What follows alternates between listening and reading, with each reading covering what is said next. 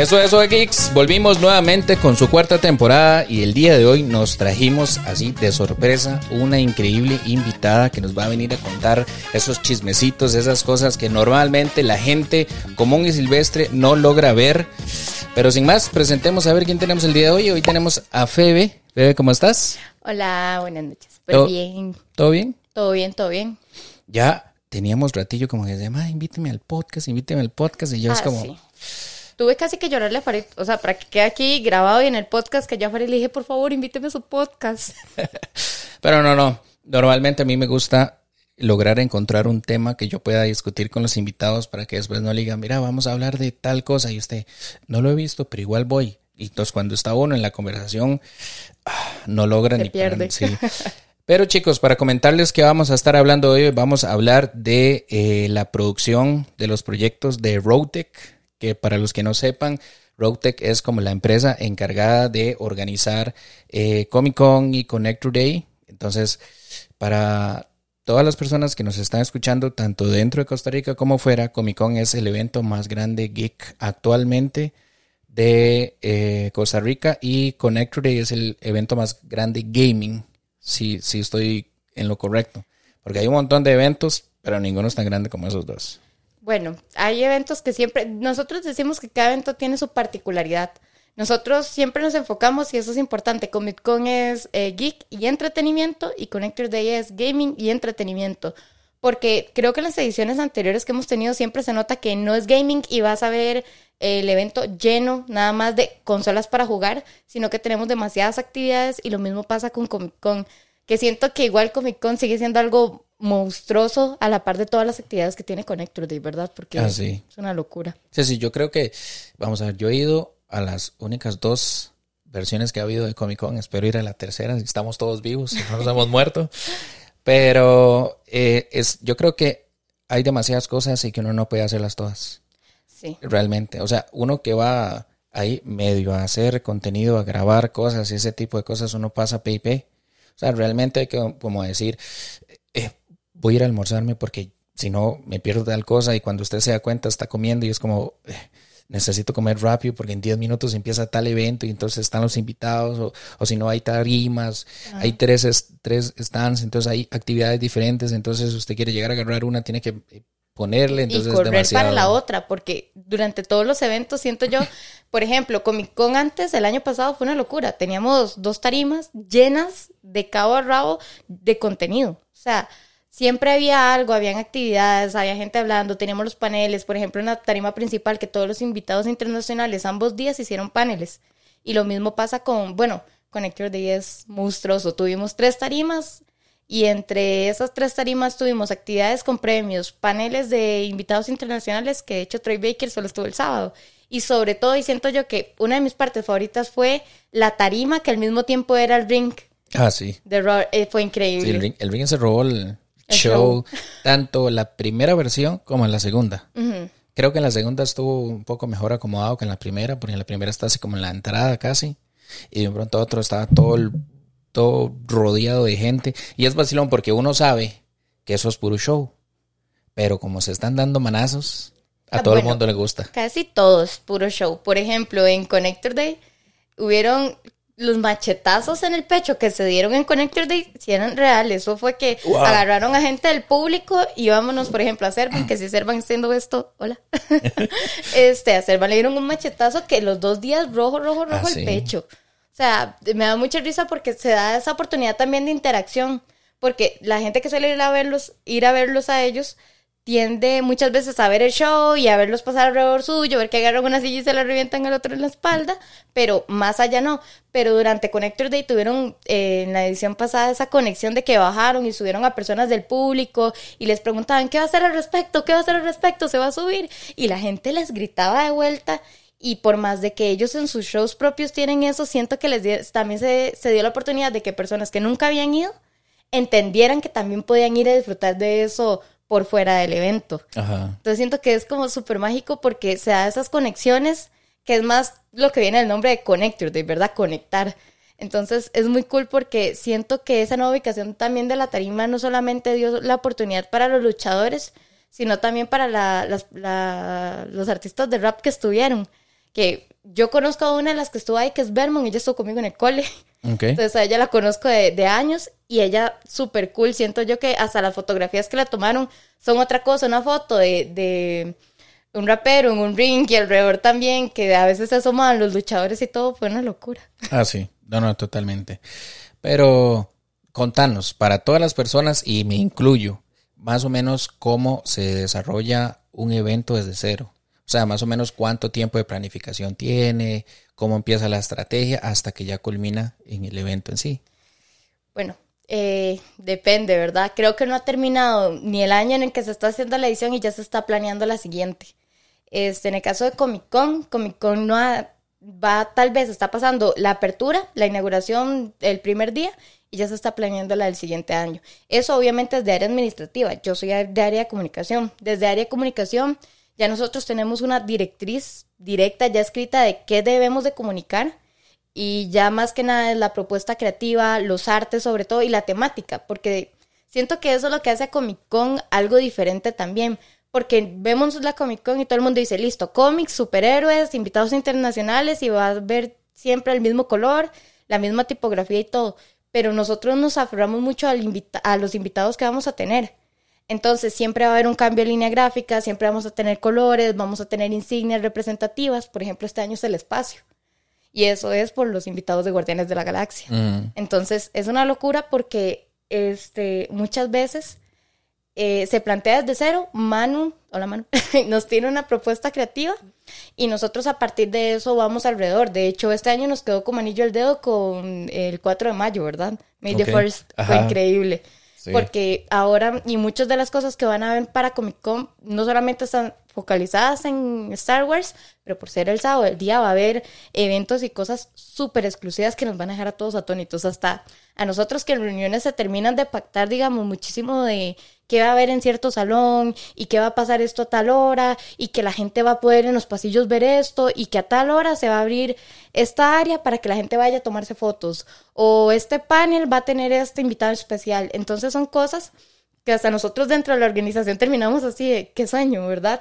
Poderse sentar y verlo, porque a muchos de nosotros nos pasa que planeamos el evento, estamos detrás del evento, fotos, invitados internacionales, eh, en mi caso hasta prensa y todo, que tuve que estar pendiente de todo, y llegamos al evento y tal vez en mi caso veo centrales, si tengo que salir corriendo por dentro, pero muy pocas veces lo vemos en montaje y posteriormente a eso vemos el evento así si tenemos que pasar, pero no es que nos sentemos a ver un panel, no es que nos podamos sentar ah, a ver las a la gente pasando o a los cosplayers que tengo, bueno, mi compañera Dana ama a los cosplayers. Entonces no es como que podamos sentarnos y voy a ir a pedirle foto a este, uy, voy a ir a pedirle foto a este. Es cuando tenemos, en el caso de comunicación, las guardias para salir y a tomar fotos. Pero en el caso de, de eso, de que nosotros decimos, esto va a estar muy cool, en planeamiento lo vemos y lo imaginamos y lo maquetamos y hasta dibujos en una hoja y todo. Pero al momento de estar ahí es una locura porque lo vemos de pasada. Prácticamente lo vemos en montaje y lo vemos en desmontaje. ¿De verdad? Sí. Es esa expectativa versus realidad. Sí, pero siento que una parte muy bonita de los eventos, sobre todo Comic Con, es de que vos tenés una semana antes, ya nosotros estamos en el centro de convenciones. Bueno, la misma semana el evento. Entonces, desde el lunes estamos allá y vemos cómo pasan otros eventos durante la semana y cuando llega el día de montajes vemos como el centro de convenciones cambia rotundamente. O sea, es, es ver, y yo siempre, yo le digo mucho a mis compañeros que es un proceso muy mágico, porque nosotros vemos cómo se está construyendo la idea que se lleva pensando hace meses. Porque vemos a los stands acomodándose, que vemos stands que traen neones, que traen figuras, vemos a, por ejemplo, el de Tosti, que a pesar de que todo el mundo dice, ah, sí, Tosti es igual siempre, siempre tienen alguna cosita que cambia muchísimo, no la estética, sino la interacción que tiene el stand. Y para nosotros, yo les digo siempre que los días de montaje, aunque salgamos a las 12 de la noche y vamos a dormir muy poquito para inauguración o para el primer día de evento, este, vemos cómo se crea y cuando la gente lo disfruta. Y para mí, en lo personal, no tengo otra cosa más satisfactoria que eso. Me imagino que no solamente para mí, creo que para todo el equipo es así, porque Ay, no sé, no sé cómo explicarlo. Es algo que solo cuando usted ve cuando se está armando un trozo que usted no sabe que tiene una forma amorfa y termina siendo una tarima, usted dice, wow, se está pasando.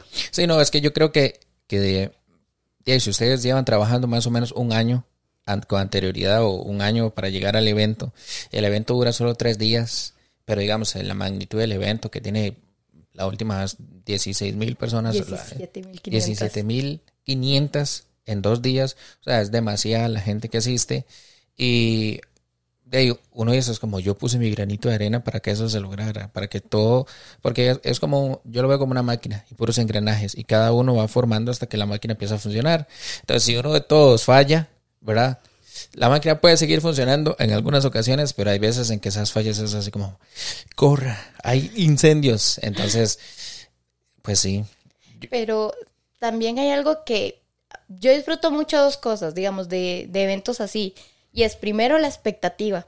Cuando estamos subiendo las cosas, como tal vez en el momento en el que estamos hoy, el que estamos grabando, que yo veo comentarios de yo creo que va a venir este actor y yo creo que va a venir esta actriz y creo que van a invitar a esta persona, sobre todo con One Piece, con One Piece ha sido una locura, porque la gente dice que va a venir Iñaki, que va a venir de live, de live action, que van a traer un animador X, que van a traer esto, van a traer el otro, que va a haber o vamos a ver, y toda esa expectativa a, a mí en lo personal no me causa risa fea, sino que me da, que me da esa satisfacción de saber si les interesa. O sea, lo que vamos a traer es algo que llama mucho la atención y sobre todo hay gente que escribe en los DMs, que por cierto soy yo la que ve sus mensajes, sus comentarios, todo, todo lo que escriben, lo veo yo. Entonces es bastante gracioso porque ya dicen, no, hay personas que por el año pasado con, con Lou Ferriño y con Kevin Sorbo nos ponían muchas gracias. O sea, ha sido mi sueño en toda mi vida venir y, darle la mano a Lou Ferriño fue una locura, de verdad ustedes me hicieron la vida y tanto yo como cuando tenemos mensajes así bonitos se los enseño al resto del equipo y sabemos que es como que le estamos cumpliendo el sueño a muchas personas también, sueños que también nosotros como organización tenemos porque al fin y al cabo hemos mantenido el de fans para fans. No hay nadie dentro de la organización que no se haya vuelto loco con algún invitado internacional. Ah, o sea, que decimos, wow, qué locura. O sea, estamos trayendo a esa persona desde su país de origen acá a Costa Rica a estar dos días dándole la mano a la gente, firmando, tomando fotos, sentarse a dar un panel. Es una locura. Todavía cuando nosotros lo ponemos con todo, con, sobre todo el tema de Lou Ferriño y de John Rim Davis del primer Comic Con, o sea, lo trajimos desde Irlanda. Es una locura. Y claramente cuando vemos que la gente nos dice, es que yo de verdad no, no dimensiono todavía el haberle tocado la mano, digo, Estamos de verdad cumpliendo muchísimas expectativas y cuando la gente está tan agradecida, a nosotros nos dan ganas de hacer cosas más grandes. O sea, termina el evento y tal vez sí revisamos, bueno, esto no salió como tal vez debería o esto lo solucionamos, pero salió bien. Pero cuando vemos todas esas cosas positivas, queremos tirar la casa por la ventana. O sea, dicen, no, no, el otro año un hall de 30 metros. Vamos a traer un, un inflable así gigantesco que se va a ver desde afuera cosas así se nos ocurren y luego decimos, bueno, no, tal vez nos estamos pasando de la línea, pero podemos intentar hacerlo de esta manera o vamos a hacer un foro loquísimo, que sobre todo este año es lo que más va a llamar la atención de Comic Con, porque de foro van a ver para elegir, o sea, para elegir, no, no les va a alcanzar el día para tomarse fotos, van a ocupar la entrada de dos días. Sí, sí, digamos, eso es bonito porque uno puede darse cuenta de cuando las cosas son construidas de gente que no es fan, para fans, ¿verdad? Así como todos los productos que nos han entregado Star Wars, por ejemplo, con excepciones. Pero sí, uno sí puede darse cuenta cuando hay un fan adentro que está moviendo los hilos para satisfacer a otros fans. Entonces, eso es, eso es muy tuanis. Uno realmente agradece mucho ese tipo de cosas. Porque casi siempre el sentimiento como que le toca a uno es como la fibra sentimental, la verdad, y la nostalgia entonces de una vez lo conecta a los recuerdos de la infancia o tal vez algún buen recuerdo que uno tiene recordando valga la redundancia, con la persona, con el show, con la canción. Uno sentado a las 3 de la tarde esperando a que pasaran en Canal 4 el programa. Totalmente. es una locura. Por ejemplo, con Kevin Sorbo, yo sí, lo yo sí me recordaba el de escena La Princesa Guerrera, pero hablemos, tengo 21. O sea, no es de mi época. Era que yo pasaba canales y veía y decía, wow, sé como la Mujer Maravilla, voy a quedarme viendo. Y a Kevin Sorbo dije Hércules, y yo, Hércules, el de Disney. Entonces ya me quedaba. Y ya luego cuando me traen y me dicen, no, este es el invitado y todo, me pongo recordar y digo, mira, él sí lo he visto. Entonces ya uno lo ve, por ejemplo, en el caso de nosotros, donde está la oficina de comunicación durante evento, pasan los invitados durante todo el día.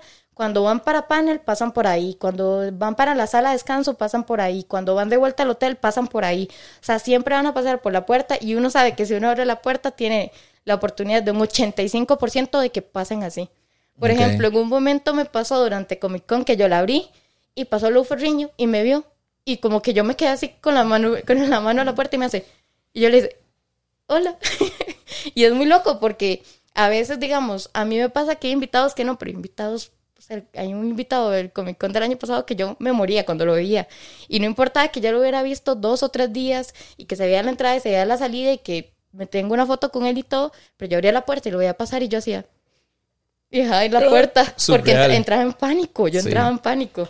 Entonces siento que es bonito porque como todavía está ese sentimiento de admiración hacia los invitados, se pueden planear hacer cosas muy cool. Y siento que es eso, porque cuando vos invitas a veces a alguien, decís, hizo este trabajo y para este público es importante. Pero para vos también, vos qué podés hacer también para que la presencia de esa persona se magnifique más.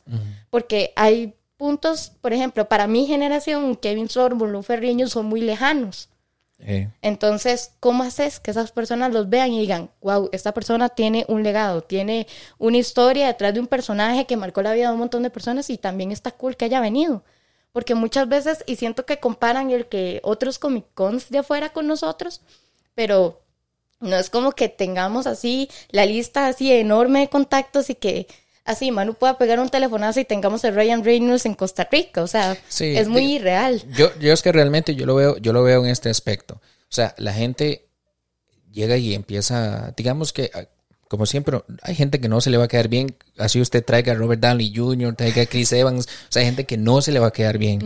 Pero eh, hay gente que nada más llega y critica y critica y critica. Y yo, y yo lo pongo en un contexto de esta manera.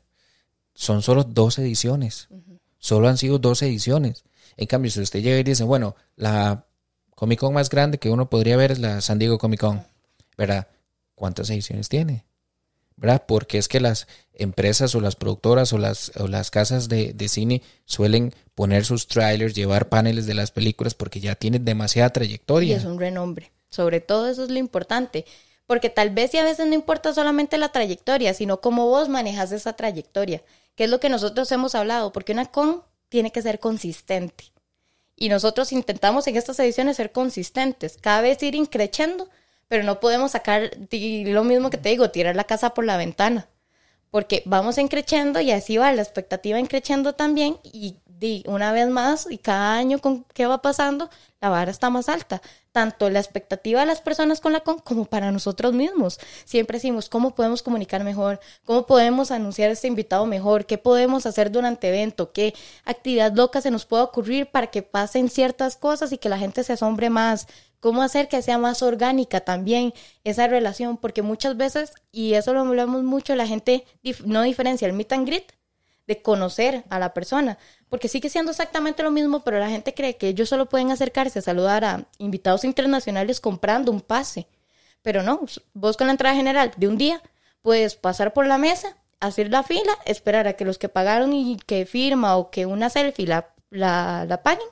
y vos vas y saludas y hablas con la persona, tenés todo el rato del mundo para hacerlo. O sea, una hora y media no creo, pero, pero tal vez si tenés ese, ese tiempo de poder decirle muchísimas gracias por tu trabajo, tu personaje marcó mi infancia, yo crecí con vos.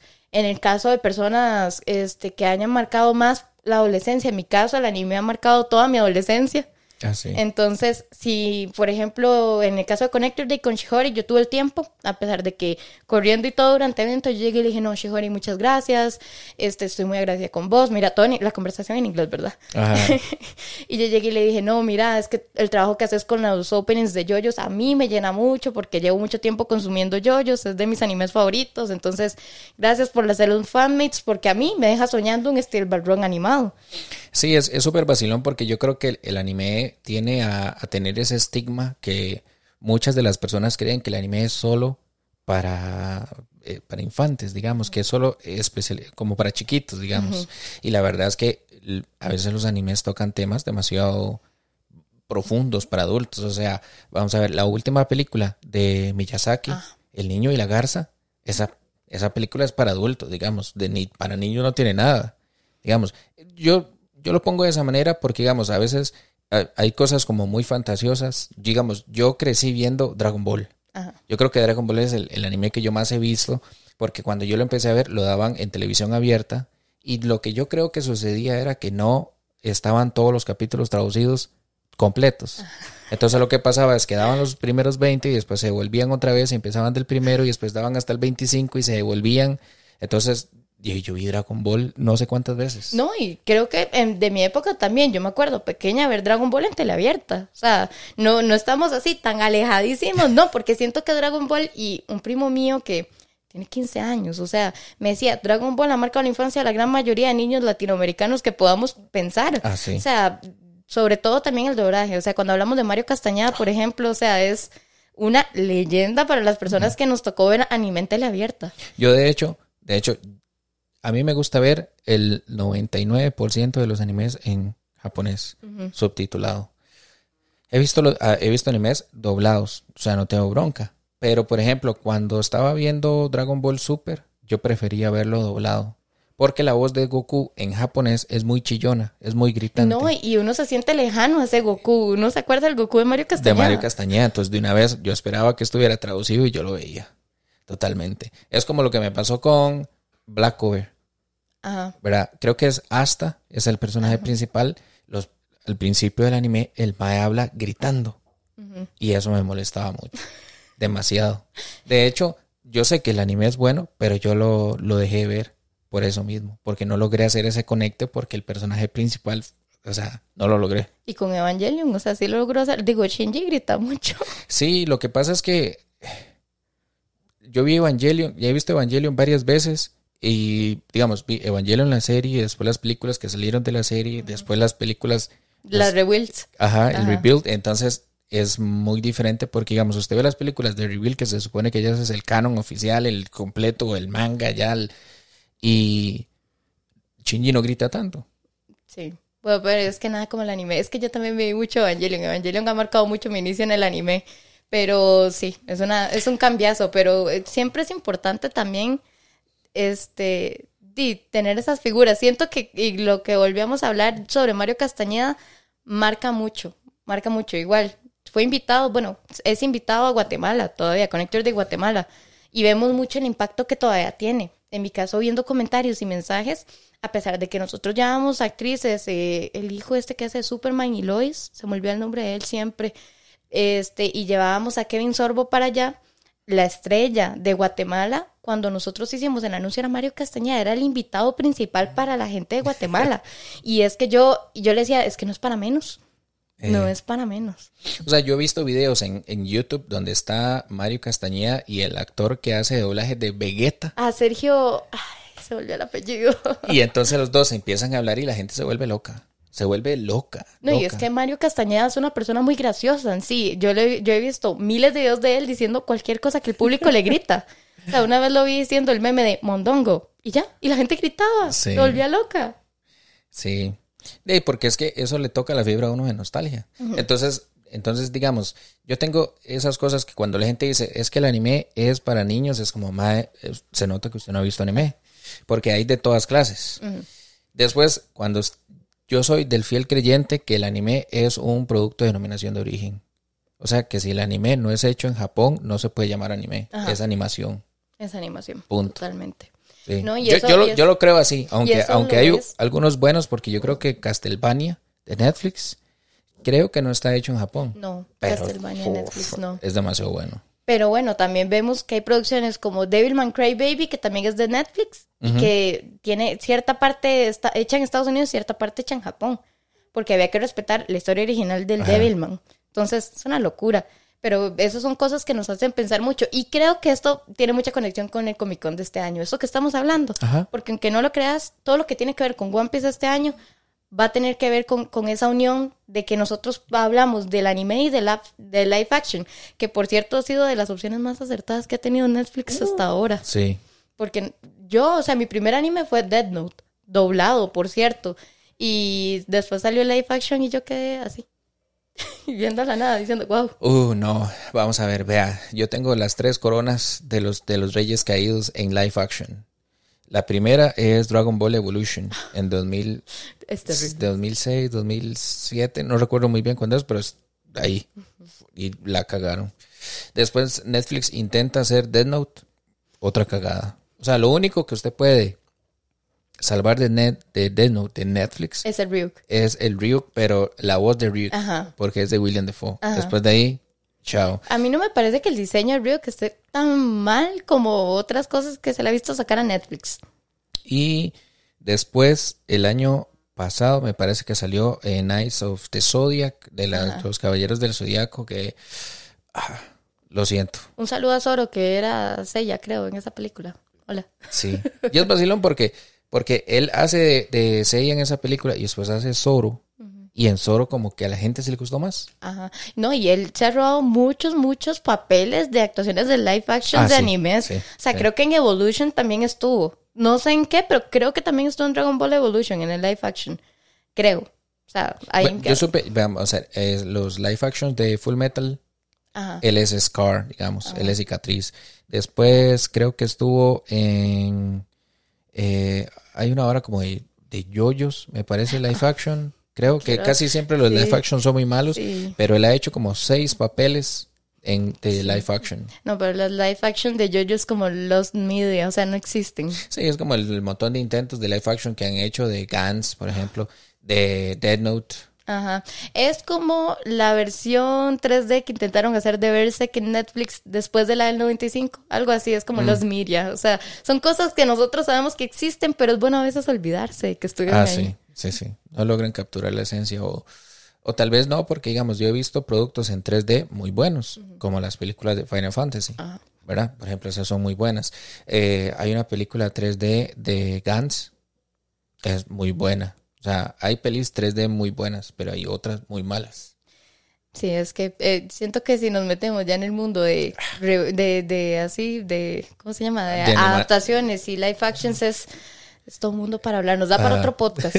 Totalmente. Pero regresando, regresando a- al tema que estábamos hablando de, de conocer a los, a los artistas internacionales, yo creo que de esas son las oportunidades que le da la vida a uno, ¿verdad? O sea, tanto ustedes que están como detrás de bambalinas, coordinando todo, como para todos los asistentes al evento, que es como tienen esa oportunidad de poder ir a conocer, de poder hablar, de estrecharle la mano a alguien, las posibilidades para que usted los vuelva a encontrar eh, son muy pocas. Muy pocas, sí, totalmente. Es así como en vida cotidiana es casi imposible Ajá. y eh, digamos que otro evento usted tendría que quién sabe ir a dónde, ¿verdad? Sí, sobre todo porque las oportunidades de que vuelvan dependen muchas veces de disponibilidad, de tiempo, porque la disponibilidad y el tiempo son dos cosas distintas, porque tal vez pueden un día, pero ese día estamos saturados, entonces ese día no se puede.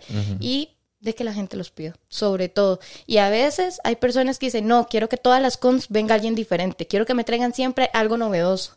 Y hay personas que dicen, no, no fui a la primera con, pueden traer otra vez a John Ream Davis o a Manu Bennett. Sí, es como- Entonces es, son cosas que dependen, digamos, de muchísimas cosas y tiene que ser una cantidad generosa de personas las que estén de acuerdo con tu opinión. Porque en mi caso, claro, eh, John Ream Davis, que yo era voluntaria en el primer Comic Con, no trabajaba todavía acá, digamos, dentro de la organización. Yo, a John Ream Davis tuve la oportunidad el sábado de tomarme una foto con él porque él le dijo a, a Manu, creo que fue, que él quería conocer al voluntariado del evento. O sea, él es una persona sumamente dulce. Entonces él dijo, no, yo quiero conocerlos, entonces tráigame algunos. Y como yo estuve en puertas todo el día, que yo estuve en puertas todo el primer, el primer día de la entrada de cosplay, este, me dijeron, Fede, vaya, es que John Ream Davis está sa- saludándonos a todos y, y no sé qué. Y yo, fan de, de- del Señor de los. Anillos, así yo... Y ya salí corriendo y fui y conocí a la esposa muy amable. De hecho, cuando les, le- me, iban a, me iban a regalar una firma, de hecho la tengo pegada en mi cuarto, es hermosa, este, me dice ella, ¿cuál es tu nombre? Para que él lo escriba. Y le digo yo, Febe, F-E-B, y me hace, Febe. Y yo, sí, Febe. Entonces fue como un rato en el que ella le dice a John Reed Davis y él se vuelve y dice, It's a beautiful name. Entonces ya él me agarra y, me- y lo empiezan a repetir entre los dos porque les parece muy bonito. Dicen, si conocemos a un bebé que vaya a nacer, le vamos a poner Febe. Y yo, ok, Qué honor. gracias. Sí. y fue muy bonito porque él se tomaba las fotos con los voluntariados que, que habíamos logrado pasar al salón y nos hacía cosquillas a todos. O sea, yo tengo unas fotos de donde estoy estallada la risa porque él le metía la mano a uno y le hacía cosquillas. Porque decía, yo no quiero una foto seria, tenemos que reírnos. Estos, eh, this is a place of full joy, decía. Entonces todos teníamos que estar riéndonos. Entonces se tomó una foto con algunos y luego nos tomamos una foto grupal. Y siento que, que son cosas que solo pueden pasar a veces una vez en la vida. Ah, sí. Que es Sí. lo mismo que pasa, porque John Reed Davis di, no se hace joven con los años, Ah, no. tiene un legado gigantesco y no sabemos en qué momento lo vuelvan a llamar para hacer la séptima, octava, novena, décima película del Señor de los Anillos, ¿verdad? Que cuando pasa eso, que está en grabaciones, el precio por las nubes. Sí, o de ahí termina pasando que el descese del actor, ¿verdad? Ajá. Porque, por ejemplo, usted llega y dice ahorita del cast original de las películas de Harry Potter y ya, ya hay muchos que ya... Ya no está con nosotros. Snape, sí. el, el grande, el del bosque, Hagrid, Ah, Hagrid. por ejemplo, ya todos esos han ido. O sea, hay un montón de artistas que por más que usted quisiera conocerlos, ya no los puede Ya no los conocer. puede conocer. Entonces, hey, es esa oportunidad, o sea, igual, o sea, uno igual es exactamente igual de frágil. O sea, hoy puedo estar yo y mañana amanecer muerto, ¿verdad? Esperemos que no. No, esperemos que no.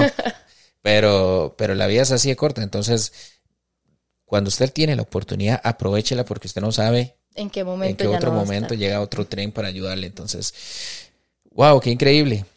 Ahora, contanos, ¿cuáles han sido para vos, desde tu perspectiva, dentro de la organización, como esos puntos donde vos decís, yo realmente estuve ahí? Esos son, a mí me encantan esos puntos así, porque vos estuviste voluntaria en la primera, ya para la segunda ya eras staff. Ajá. Ya para Bueno. la segunda ya estaba dentro de la organización. Ajá. Y ya para esta tercera, pues aquí estamos en previos, ya estamos en jugadas y ya, ya está, la, la cancha está caliente ya. Para cuando salga este podcast, ya sale la rueda de prensa y todos estamos locos. Ya para cuando salga esto, no solamente organización, es que el público se va a volver loco. Y eso lo tengo, y eso lo tenemos un 100% garantizado, porque las bombas que salen este jueves Ok. van, van a ser de infarto, de que taquicardia, marcapasos, pastillitas, y vamos a ver cómo sale, porque... Ahora yo, yo me pregunto, ¿el, el lugar donde se va a hacer tiene algún límite de capacidad?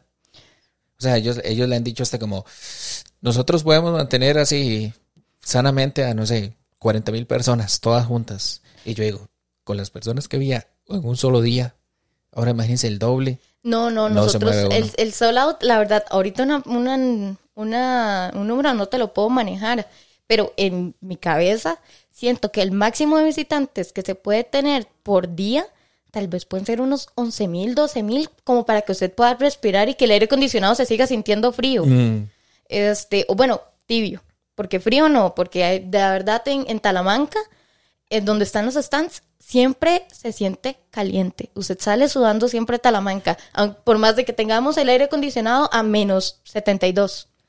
O sea, no va a importar, siempre está lleno, entonces está caliente. Este, pero este año estamos apuntando solo out. Y la verdad es que ni para menos que estemos con esa vara tan alta, porque la inauguración de locos. El primer día, que es cuatro, de locos también. Y el segundo día va a ser ese día en el que usted va a agarrar y va a decir, ¿qué pasó? ¿Qué pasó en estos dos días que pasaron? Y va a ser el día en el que usted va a ir a la Comic Con y va a ver todo el mundo, y va a ver a todo el mundo, y todo el mundo está todavía intentando procesar lo que va a pasar el sábado. ok.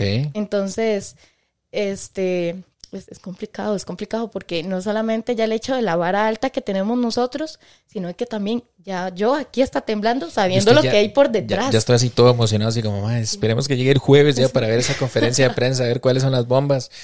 Ah, yo, yo me sé una, pero voy a esperar a que la hagan el jueves para que ya arda Troya, ¿verdad? Y la gente se vuelva loca.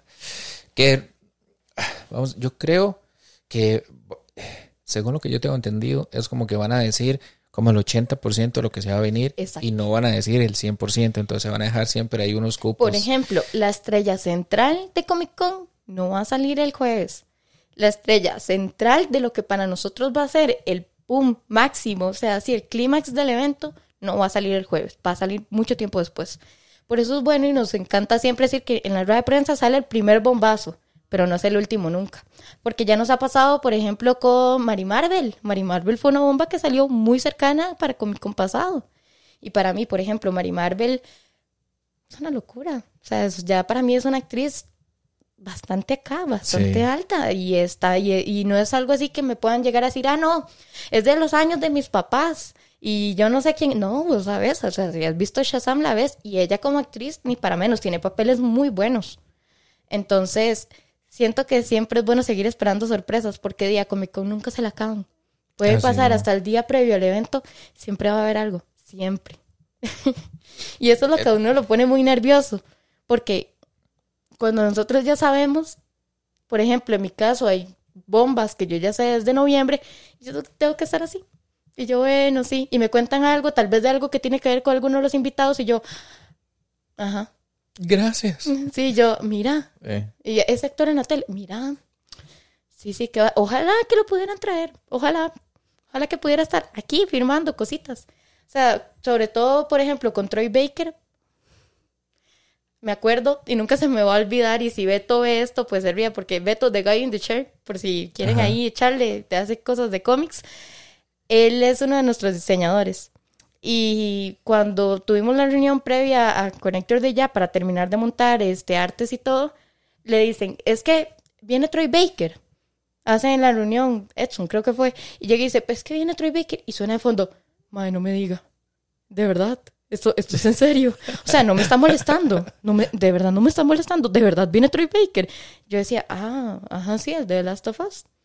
Claro, la semana pasada que salió que va a estar en el del Death Stranding 2 y Kojima subió una foto con él, yo dije, no tomé una foto con Troy Baker. No tengo una foto con Troy Baker y va a estar en un juego de Kojima. Y ahí creo que es la primera vez que he sentido que, una, que la oportunidad, como Ajá. nosotros dijimos, se me fue. sí. Porque Troy Baker, ok, de las tafas me gusta. Y la fila de Troy Baker el sábado fue una locura. Troy Baker llegaba a las 11 y desde las 10 que abrimos puertas había fila. Había fila de gente con estatuillas de este tamaño y todo. Yo decía, ah, sí, de las tafas, todo bien. Y que fuera Pedro Pascal. Yo decía, ah, sí, todo bien.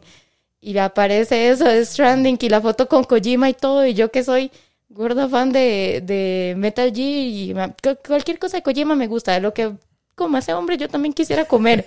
Y entonces yo veo la foto y hago, no puede ser. En la oficina, me acuerdo, yo iba a subir la noticia que estaba en el juego y todo, y yo, no puede ser. ¿Cómo no me tomé una foto con él? Y yo Sí. así, replanteándome mi vida. No, es que es, es que es muy icónico, digamos, cuando él mismo tuvo la presentación y ya estaba así, estaban todas las personas viéndolo y todo, él hizo un par de voces y la gente estaba así como loca. De hecho, de hecho hizo una imitación como una escena donde él estaba hablando de Batman y de Joker. Buenísima, buenísima, porque yo creo que él en su carrera ha hecho ambos, Ambos, sí. ¿verdad? Para Batman de Lego. De Lego Batman. De hecho, de la serie de Lego de Superheroes, ha hecho un montón de personajes. Yo cuando vi la lista de personajes, yo decía, "Di, la mitad de Lego, Ma- de Lego Marvel y de Lego DC y todo eso los ha hecho él sin problema. Fue Falcon, fue Batman, ha sido Joker. Bueno, el Joker de, Bar- de Batman Arkham. Increíble, una locura. Sí. Pero, pero usted se queda ahí. Yo la lista de Troy Baker es una lista interminable. O sea, ya después de que yo lo vi, yo dije, voy a jugarme Bioshock. Porque no lo había jugado y dije, voy a jugarme Bioshock. Tal vez sí, tal vez sí, sí. Cuando lo descargué, escuché la voz del ma y dije, Lo conozco, lo conozco. "Perso- amigo, Sí. amigo mío, le mando mensajes por WhatsApp todos los días. Pero sí. ¿No nos has contado? ah, bueno, sí, perdón. Sí. Regresando, ver, regresando. regresando, sí. Ahora sí. Bueno, Troy Baker, eso es una de las cosas que más me arrepiento en mi vida. Dos, Shihori ya lo conté, pero para mí el hecho de haber estado con Shihori, de hecho estuvimos en el sound check del día antes del concierto. La escuchamos cantar el opening de Demon Slayer y todos estábamos en el sol. Yo casi que estaba llorando. Lo que sí fue que en mi caso yo llegué tarde y ella no quiso cantar el opening de Steel Ball Run. Ella dijo, eso lo voy a guardar para el concierto. Claro, es la canción que yo más estaba esperando. O sea, Sí. yo amo yoyos con mi corazón. Entonces yo dije, no, necesito que ella cante y que eso diga Steel Ball Run. O sea, en mi Instagram tengo los videos del concierto. Yo así en el concierto me temblaba la mano y todo. sí. Pero para mí el pick de mi carrera futbolística dentro de esta empresa ha sido Tarin Cosplay. Yo, cuando lo anunciaron, es que él tiene cosplays de yoyos muy buenos. Es que a mí todo me conecta con yoyos. Entonces, cuando yo veo los cosplays de yoyos, digo, ay, Tarin va a venir. Y ya me llega a mí la noticia. Yo, de hecho, todavía no estaba del todo dentro de la organización. A él lo avisaron y yo todavía estaba dentro del voluntariado. Fue que pasó un proceso de preselección. Estuve en algunas entrevistas porque estaban buscando gente para apoyar al equipo. Y me dicen, no, no, llega el jueves. Y ya llego yo el jueves y veo unos banners de Tarín en la oficina y yo ya me quedo así de, ay, sí, sí, va a venir. Ay, sí, sí, era el, el, el anuncio. ¿Y ahora yo qué hago? Yo estoy temblando y viendo a todo lado porque yo claramente, era mi primer día de trabajo, no le iba a poder decir absolutamente a nadie que sí era Tarín el que iba a venir. Y claramente en el evento, en esos días, mis compañeros me decían, es que yo estuve en el hotel y yo lo vi. Y yo desayuné con él. De hecho, estuvo sentado en la mesa a la par mía y yo, de ahí sí, qué dicha por ustedes, salúdenlo de mi parte. Sí. Pero cuando yo voy y le digo a Manu, Manu, ¿será que sí me puedo tomar una foto con él? Me hace, sí, ¿por qué no? ¿Por qué, ¿Por qué no? Y yo digo, así sí puedo. Entonces me agarra y me jala y me voy con él a la, a la fila y me hace, este, Manu, agarra, que, ¿cuál print querés? Y veo los prints y veo que tiene uno de Yotaro y digo, yo quiero ese. Okay, y me agarra ese y Tarín me lo firma y le dice, Manu, es que ella es de la organización, ella es de comunicación, este, puedes darte un momento y, y, venir ahí. Ya Tarín llega y me saluda y que mucho gusto y todo. Entonces sí, entonces donde nos estamos acomodando para tomarnos la foto, él se me acerca y al oído me empieza a decir en inglés, muchísimas gracias, porque este evento es una locura, eh, Comic Con es muy grande, me siento muy honrado de venir acá, gracias por tu arduo trabajo, este, me, me hace muy feliz el poder tomarme una foto con vos, y yo digo, pero yo quién soy? sí, yo, es como, gracias. Gracias, Tarín. O sea, un saludo, mi, mi, amigo íntimo. Entonces yo me dice eso en el oído, susurrado, y andaba con el cosplay de Seth y es medio kilómetro más alto que yo. Yo me hago más pequeña de lo que yo ya me siento físicamente a la par de él. Y hace, smile. Y yo hago ya la foto. Esa foto salgo nerviosa hasta decir basta.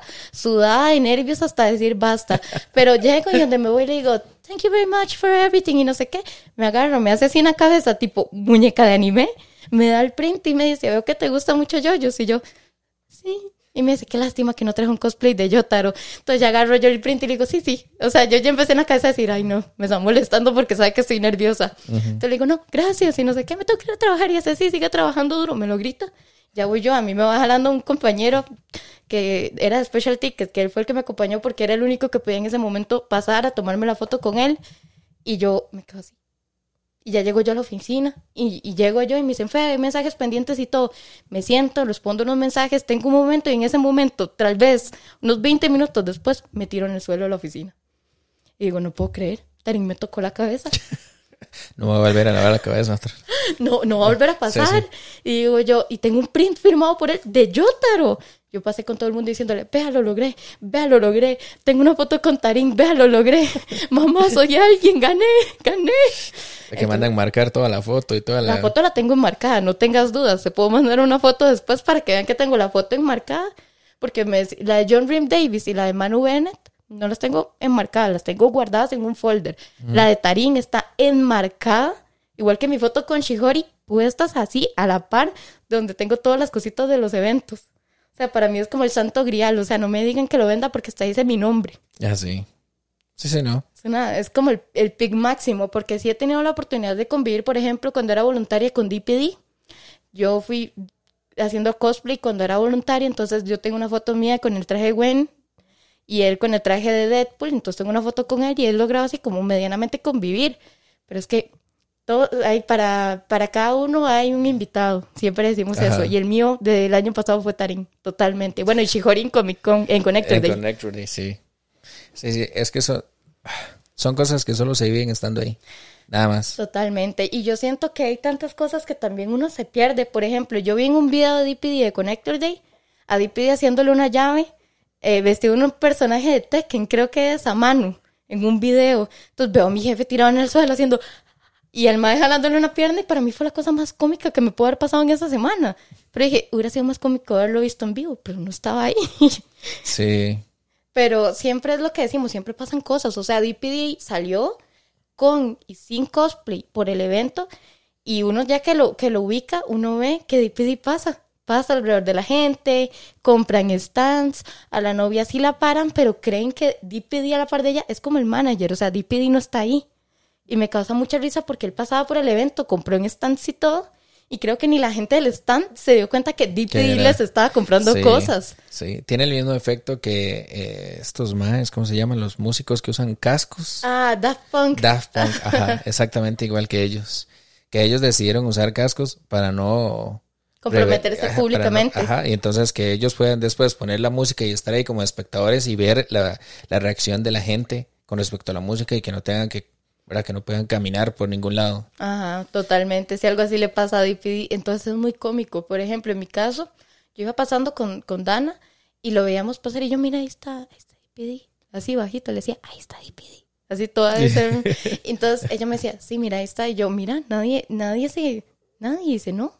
¿Qué, ¿Qué, cosas son que solamente con el cosplay de Deadpool? Porque Deadpool en Connector Day hubieran millones. Ah, sí. Y, y eran para específicamente verlo a él. Yo, igualmente, tengo fotos de eso.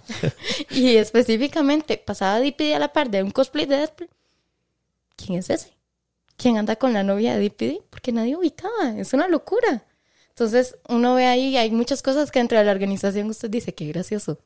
O sea, qué gracioso porque hay cosas que, como el caso de DPD o como en el caso, es que son dos cosas como dos puntos totalmente alternos, Tarín y DPD. Tarín no podía caminar.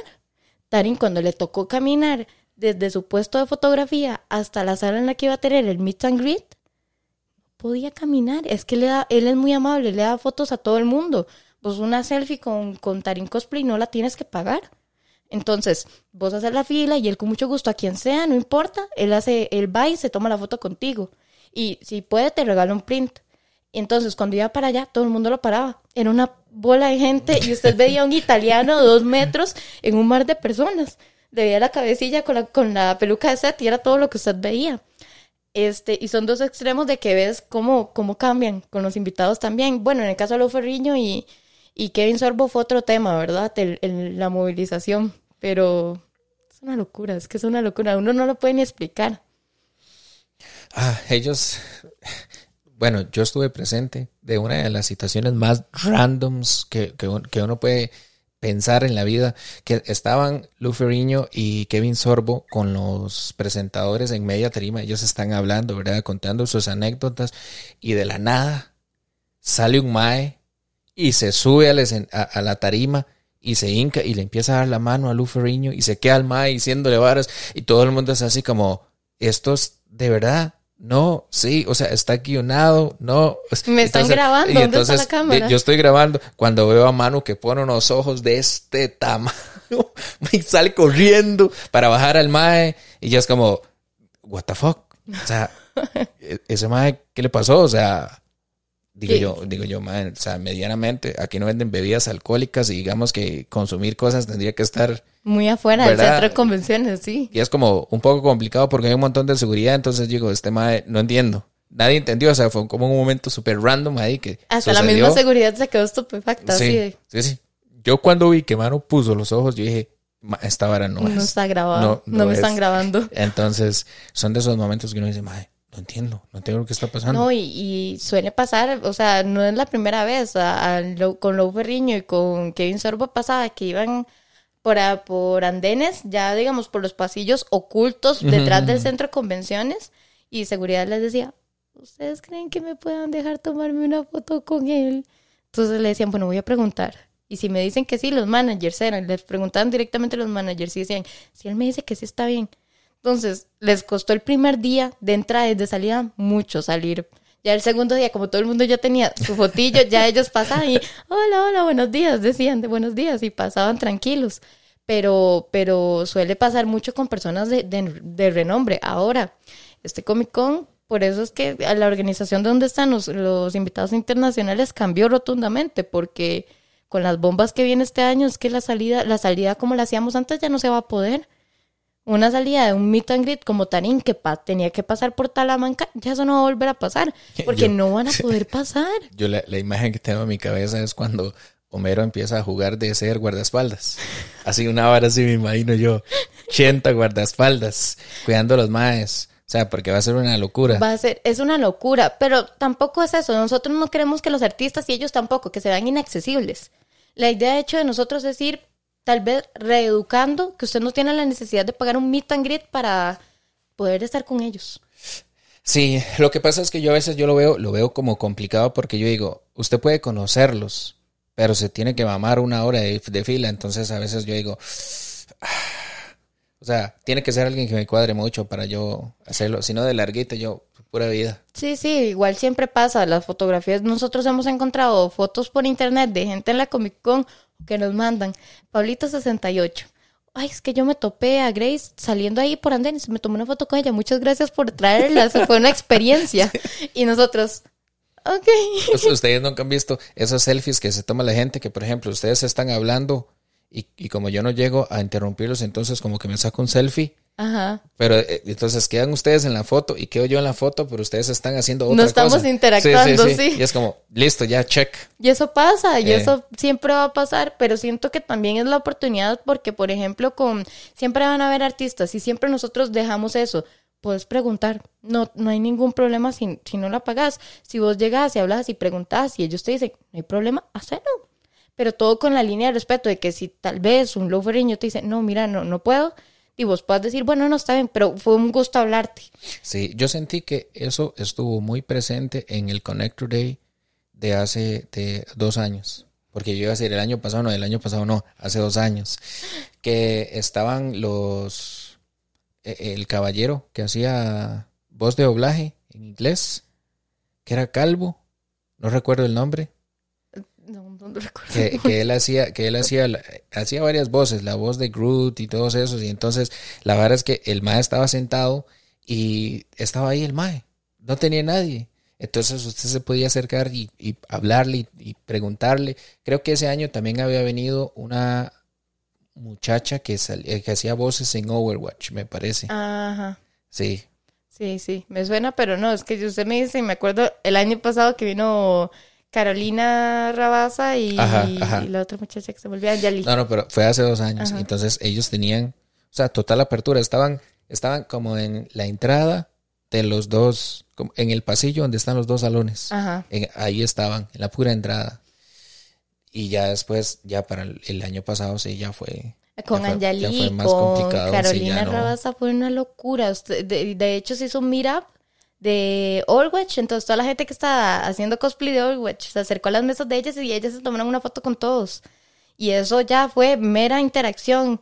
Y de hecho, ellas tienen, bueno, Carolina Rabaza tiene un video en YouTube demasiado gracioso en la que dice, Here comes the party. Y entonces salen corriendo todos y ella se queda sola así viendo así como, ¿qué pasó? Es demasiado gracioso. Pero sí, sí, esas son las cosas que solo yendo al evento, conociéndolo. Solo yendo al evento totalmente. O sea, yo les digo que si para mí estar en cosplay es...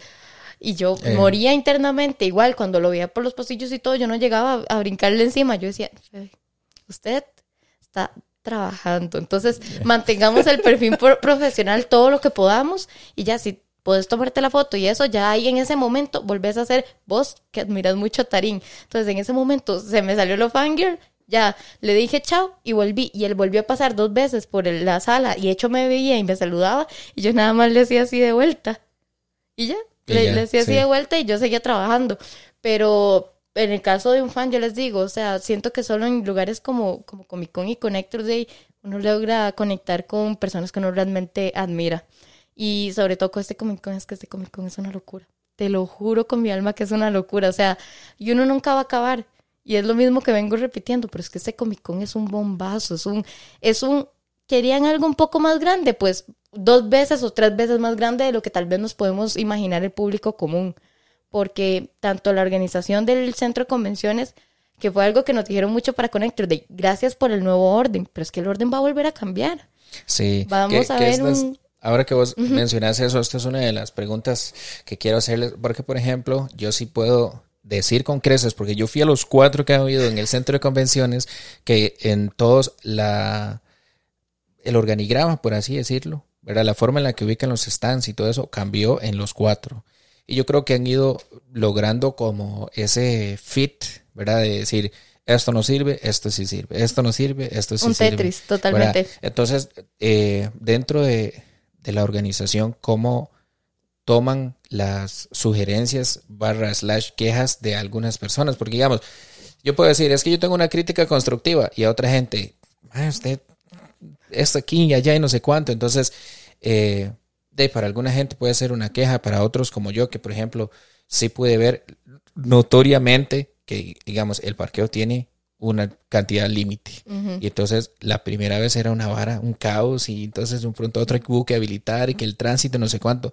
Y ya para las demás, ya estaba todo organizado y había bucetas que lo llevaban a uno. Entonces, yo sí pude ver que la Cambios. organización, exacto. Pero digamos, dentro de la organización, cuando, por ejemplo, ahora que viene esta Comic Con, con, con las otras anteriores, tienen como un, una sesión donde se sientan y todos dicen, ok, vamos a contar lo que sí salió bien, vamos a contar lo que no salió bien, cómo lo toma la organización. En el caso mío, que es con mensajes, siempre. Cualquier comentario, siempre va a haber un comentario post evento que va a decir, mira, esto otra vez fallaron. Por ejemplo, el parqueo es algo que siempre nunca vamos a llegar a dar abasto del todo. Entonces siempre lo que hacemos es una estrategia y la vamos cambiando. La, la estrategia es primero, que vamos a ver si se puede hacer más campo dentro del centro de convenciones, porque hay ciertas partes, por ejemplo, por las zonas de los food trucks, que se podría utilizar para parqueos, pero ¿dónde come la gente? Entonces, se va acoplando un poco, si se puede hacer un rectángulo, un hexágono, alguna forma particular que permita entrar a más carros. Y bueno, si este año no, logramos hacer esa solución, bueno, vamos a habilitar no solamente dos o tres bucetas, 500 se ocuparan y vamos a, dar comunicación directa en cuántos parqueos se van a tener, cuáles son y cuáles son sus ubicaciones, siempre enfocándolo en eso pero siempre van a ver algo más. A mí me da mucha risa porque siempre cuando ponemos el posteo, aunque sea el día, posteo de sábado, mil gracias por acompañarnos este sábado, mañana domingo con más sorpresas, se vienen cositos, literal. Y el mensaje es de eh, Roberto Díaz, este que dice, mira, pero no agarre campo en las mesas porque las mesas no se limpiaban tan rápido. Entonces ya, si es algo que se puede cambiar de sábado a domingo, nosotros hablamos, se manda el reporte, se habla con centro de convenciones, les decimos, mira, esto y esto y esto, ¿serán que nos pueden ayudar? En el caso de Connector Day nos pasó que fue este con las ubicaciones de las boleterías, que la gente no encontraba las boleterías y estaban a los extremos. Entonces dijimos, ok, se vuelve a subir el mapa especificando ahora sí dónde está, se graba un video de dónde está. O en el caso de Comic Con con las mesas, sí las mesas van a cambiar mucho de entre Connector Day y Comic Con. Entonces ahora vamos a hacer de aquí a acá otro cambio de mesas. Entonces ahora caben más personas. Pero obviamente son cosas que lo que se hace es un listado. Si es algo, digamos, listo de sábado domingo, se hace. Si es lograble. Y si no, se hace una lista después, digamos, de comentarios y mensajes que yo tenga, de cosas que siento que sí podemos, ¿verdad? Porque a veces me hace un comentario de si podemos poner este 30 inflables en la entrada del centro de convenciones para poder dejar a mi hijo que se canse un poquitito y luego traérmelo. O sea, hay cosas que no puedo ponerte 30 inflables, pero sí hay cosas que yo digo, ajá, aquí tienes un punto. Y la verdad es que el comentario de la persona está sumamente acertado porque a veces solo ponen, es que ustedes muchas malas palabras, mucho pi de censura y al final ponen, cambien el parqueo. Entonces ya me quedo solo con cambien el parqueo. Entonces ya le hacemos una lista de qué es lo que más se repite, qué es lo que primeramente pre-evento se puede arreglar, que sean ubicaciones, que sea el aire acondicionado, que sea el acceso a internet, que el acceso a internet siempre es un caso, ¿verdad? Porque en Comic Con es libre, en Connector Day por los torneos online no se puede. Entonces siempre es eso, que el simpe, que el acceso, que cuántos repetidores, que cuánta es la línea, que qué se puede hacer y a partir de eso se genera un plan dentro de lo que es este cómo se organiza el plano del centro de convenciones. Ya posteriormente, si es algo que puedan ayudarnos los staff, que de hecho en los eventos son 300 staff los que hay, que en Comic Con son de chaleco amarillo, entonces siempre los puedes ubicar. Eh, si hay algo que ellos puedan ayudarnos a mejorar durante el evento, ubicación de agua, de encontrar dónde está prohibida, zona de premios, que son cosas que a veces se suelen perder aunque no cambian de ubicación, este, les decimos, ok, aprendas en el mapa. Ahora, si el mapa cambia, mira, te vamos a dejar un mapa numerado y en 3D para que te puedas ubicar mejor. Si ocupan ayuda, mándenos un mensaje. Por ejemplo, yo estoy en el grupo de staff porque como también fui staff, nunca me salí. Entonces, después me dieron administrador, entonces si pasa algo, que es algo que yo tal vez puedo prever en vez de alguno de mis superiores, dicho salgo corriendo y lo arreglo, no, no nos cuesta nada. Pero si lo que hacemos es una larga lista, tenemos una reunión post evento y vemos de cada área de trabajo, porque hay área de streaming, el área de comunicación, el área de diseño, el área de fotografía, tenemos seguridad, tenemos staff, hablamos también de lo que es tiqueteras, que las tiqueteras también este, aunque crean que son totalmente independientes, tiene que haber una comunicación directa con un encargado de las boleterías, que no se acaben los brazaletes, que siempre esté la gente como ubicada, que a la gente de la boletería no les haga falta ni agua, ni comida, ni nada. Entonces, si hay algún error también en eso, todo se revisa. Y decimos, ok, ¿y ahora qué podemos mejorar? Primero se hace una revisión de todo y luego decimos, estas son las recomendaciones, tanto de cada equipo general para su propia área durante el evento, como las que el público desea que se puedan mejorar, casilleros y todo eso, que siempre son un tema complicado, ¿verdad? Porque siempre que hablamos de eso, yo digo, ¿Cómo hacemos casilleros para 17 mil personas individuales? Es que es, que es una situación muy compleja de, atender porque yo digo, si la mitad de las personas que asisten van en cosplay, usted a dónde se guarda todo. Es imposible. Es, es, completamente imposible. Yo creo que tal vez lo que sí se podría hacer, digamos, para, para no decir que no se hizo, es que, por ejemplo, vos haces 100 y decís, hay 100 cupos, los primeros 100 que llegan los pueden guardar ahí. Algo así. O se pueden hacer grupos, pero nosotros siempre hemos, y es lo mismo que pasa con el parqueo, que siempre decimos carpooling, buses, y no es por meramente decir, mira, es que no quiero que vayas cómodo, sino es porque hay cosas humanamente posibles y yo no puedo y yo tampoco puedo elegir cuánta gente va en carro y cuánta gente no, ¿verdad? Y sobre todo también los carros, los espacios de autos para personas discapacitadas. Ajá. Este es otro tema, porque siempre, siempre lo recuerdan y siempre decimos los espacios ahí están, pero ¿cuántas personas tienen una situación similar a la tuya también quieren ir? O sea, no es que por ser, porque muchas veces se, se, entiende que siempre van a ver, pero no siempre van a ver porque hay muchas personas, ¿verdad? Y en el caso de, de, de, Comic Con, las personas este, que presentan un carnet de discapacidad, tanto física como ya algún tema neurológico, lo presentan y tenés tu entrada gratis, igual que niños de 6, a de 6 años, menores de 6 años y adultos mayores de 65 tienen la entrada gratis y necesitan silla de rueda y eso, siempre en el centro de convenciones, entonces pues intentamos que haya para todos, ¿verdad? Que sea realmente el evento en el que no importa absolutamente nada. Vos querés ir a disfrutar la cultura geek y el entretenimiento, puedes ir. Es un evento para vos. Sí, es súper accesible. Eso es lo que intentamos. Claramente el número de personas dentro, los espacios para caminar, siempre intentamos mejorarlo.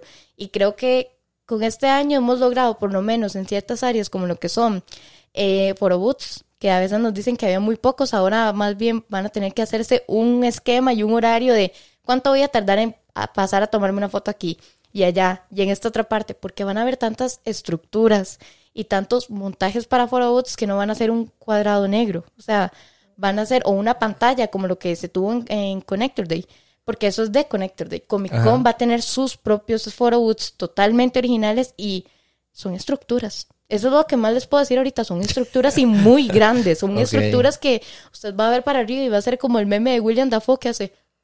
Porque es una locura. Van a ser estructuras grandes, van a tener que hacer filas y van a ser para todo público. O sea, no es que solo lo vamos a enfocar en anime, no es que solo se va a enfocar en Star Wars, no es que solo lo vamos a enfocar en cómics, va a haber para todo gusto.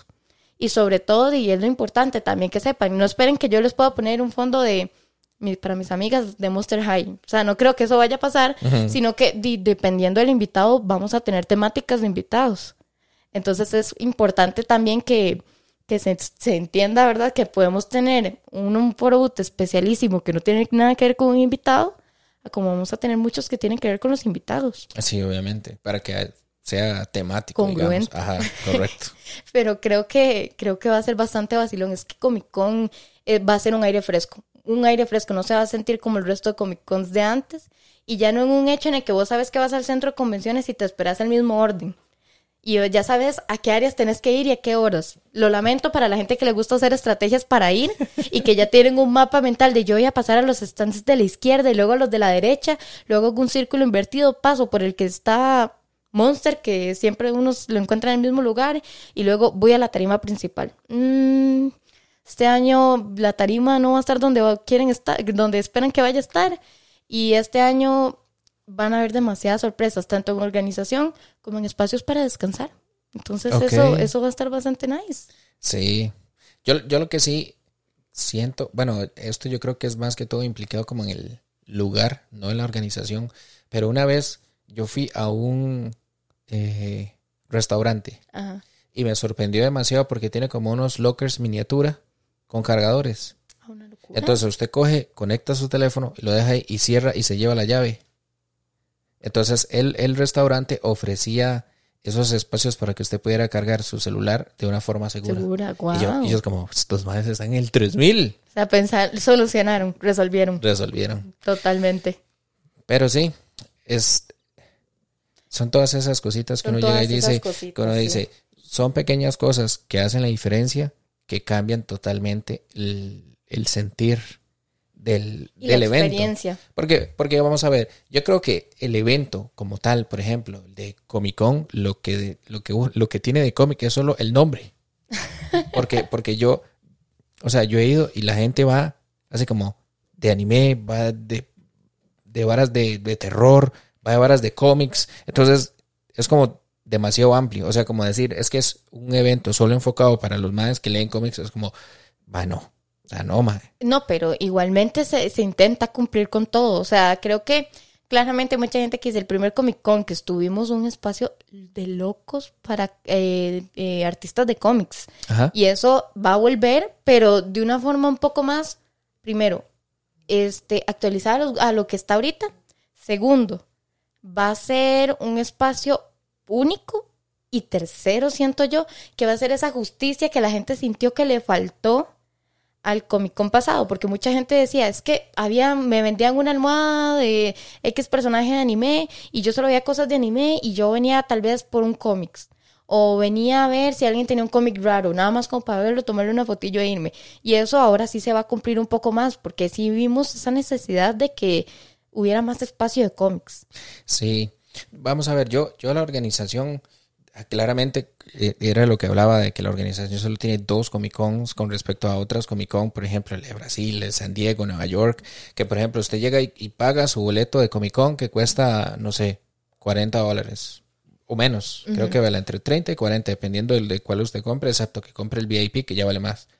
Aquí en Costa Rica, haciendo la traducción del costo en dólares, ¿verdad? Pero usted va a la de Comic Con San Diego y el tiquete normal vale 150, ¿verdad? O sea, what the fuck.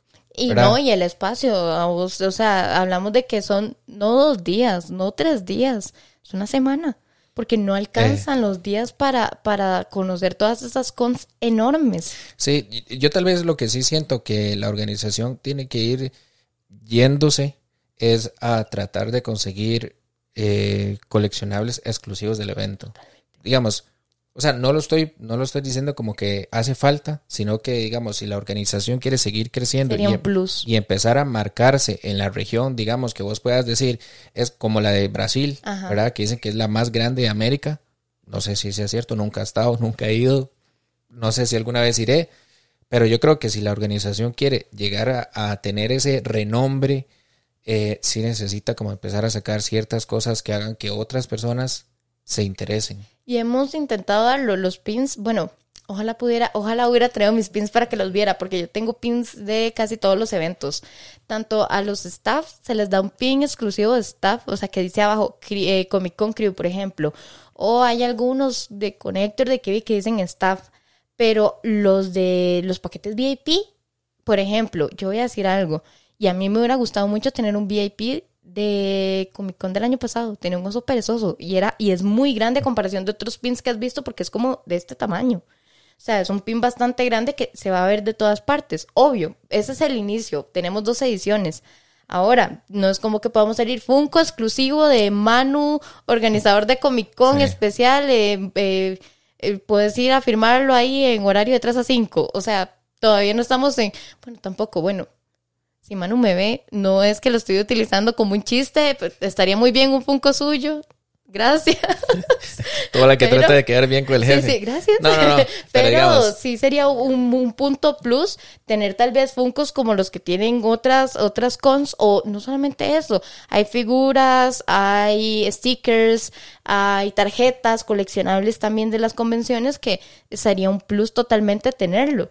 Ahora, hay que esperar todavía porque no, el VIP. Hay que, hay, que, ser, hay que ser realista. Por ejemplo, yo que sí puedo decir que tengo un poco de conocimiento de Funcos, ¿verdad? Pero solo un poco. un eh, poquito. Lo, ideal sería que la organización llegue a ser tan grande que la propia Funko pueda tomar como referencia, ok, vamos a ir a esta.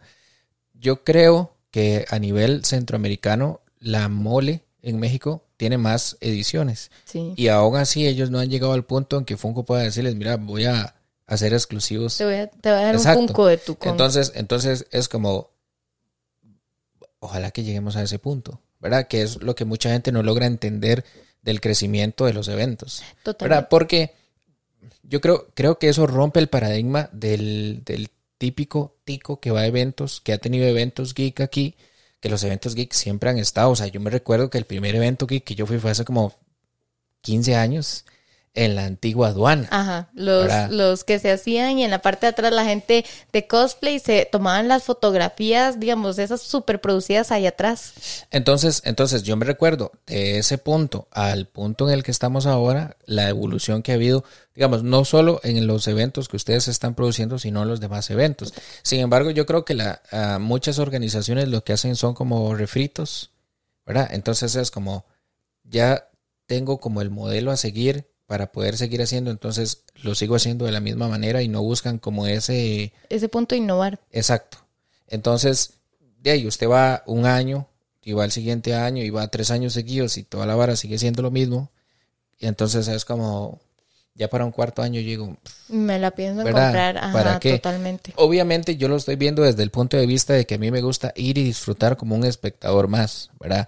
Porque, por ejemplo, si yo fuera cosplayer, yo voy a al cuarta, quinta, sexta, séptima, porque lo que me cuadra es ir a lucir mi cosplay, que la gente se tome fotos conmigo. Pero también es importante eso, porque a veces como cosplay a veces los cosplayers no solamente quieren ir al mismo lugar, al mismo spot que ya conocen, en el que pega buena luz a las tres y media de la tarde y el fotógrafo tiene que estar conmigo para ir y tomarme la foto para que se me vea el cosplay bonito porque ese es el único lugar, la única hora y el único momento en el que puedo tener una foto así. Y siento que también se ha acostumbrado a que sea así, porque no ha, no ha habido algo lo suficientemente fuerte para decir no, porque para hacer una ruptura en el tradicionalismo del cosplay. Entonces, también eso se ha intentado bastante. El cosplay Spotlight ha sido una locura. Y si ven las fotos en Facebook, son eh, eh, álbumes de 3.000, 4.000 fotos que tardamos tal vez una computadora muy buena que te corre eh, así como si fuera un Play 5, tarda sus, sus, buenos, sus buenas horas subiéndolo igualmente vemos que no solamente hay oportunidad para el cosplay experimentado, el cosplayer experimentado que tiene desde los primeros eventos de la antigua aduana y ha mejorado con los años y ha visto su propia evolución, sino también estos cosplayers que se han visto este, influenciados o inspirados por los cosplayers más que tienen más trayectoria aquí en el país en empezar a hacer sus pequeños cosplays.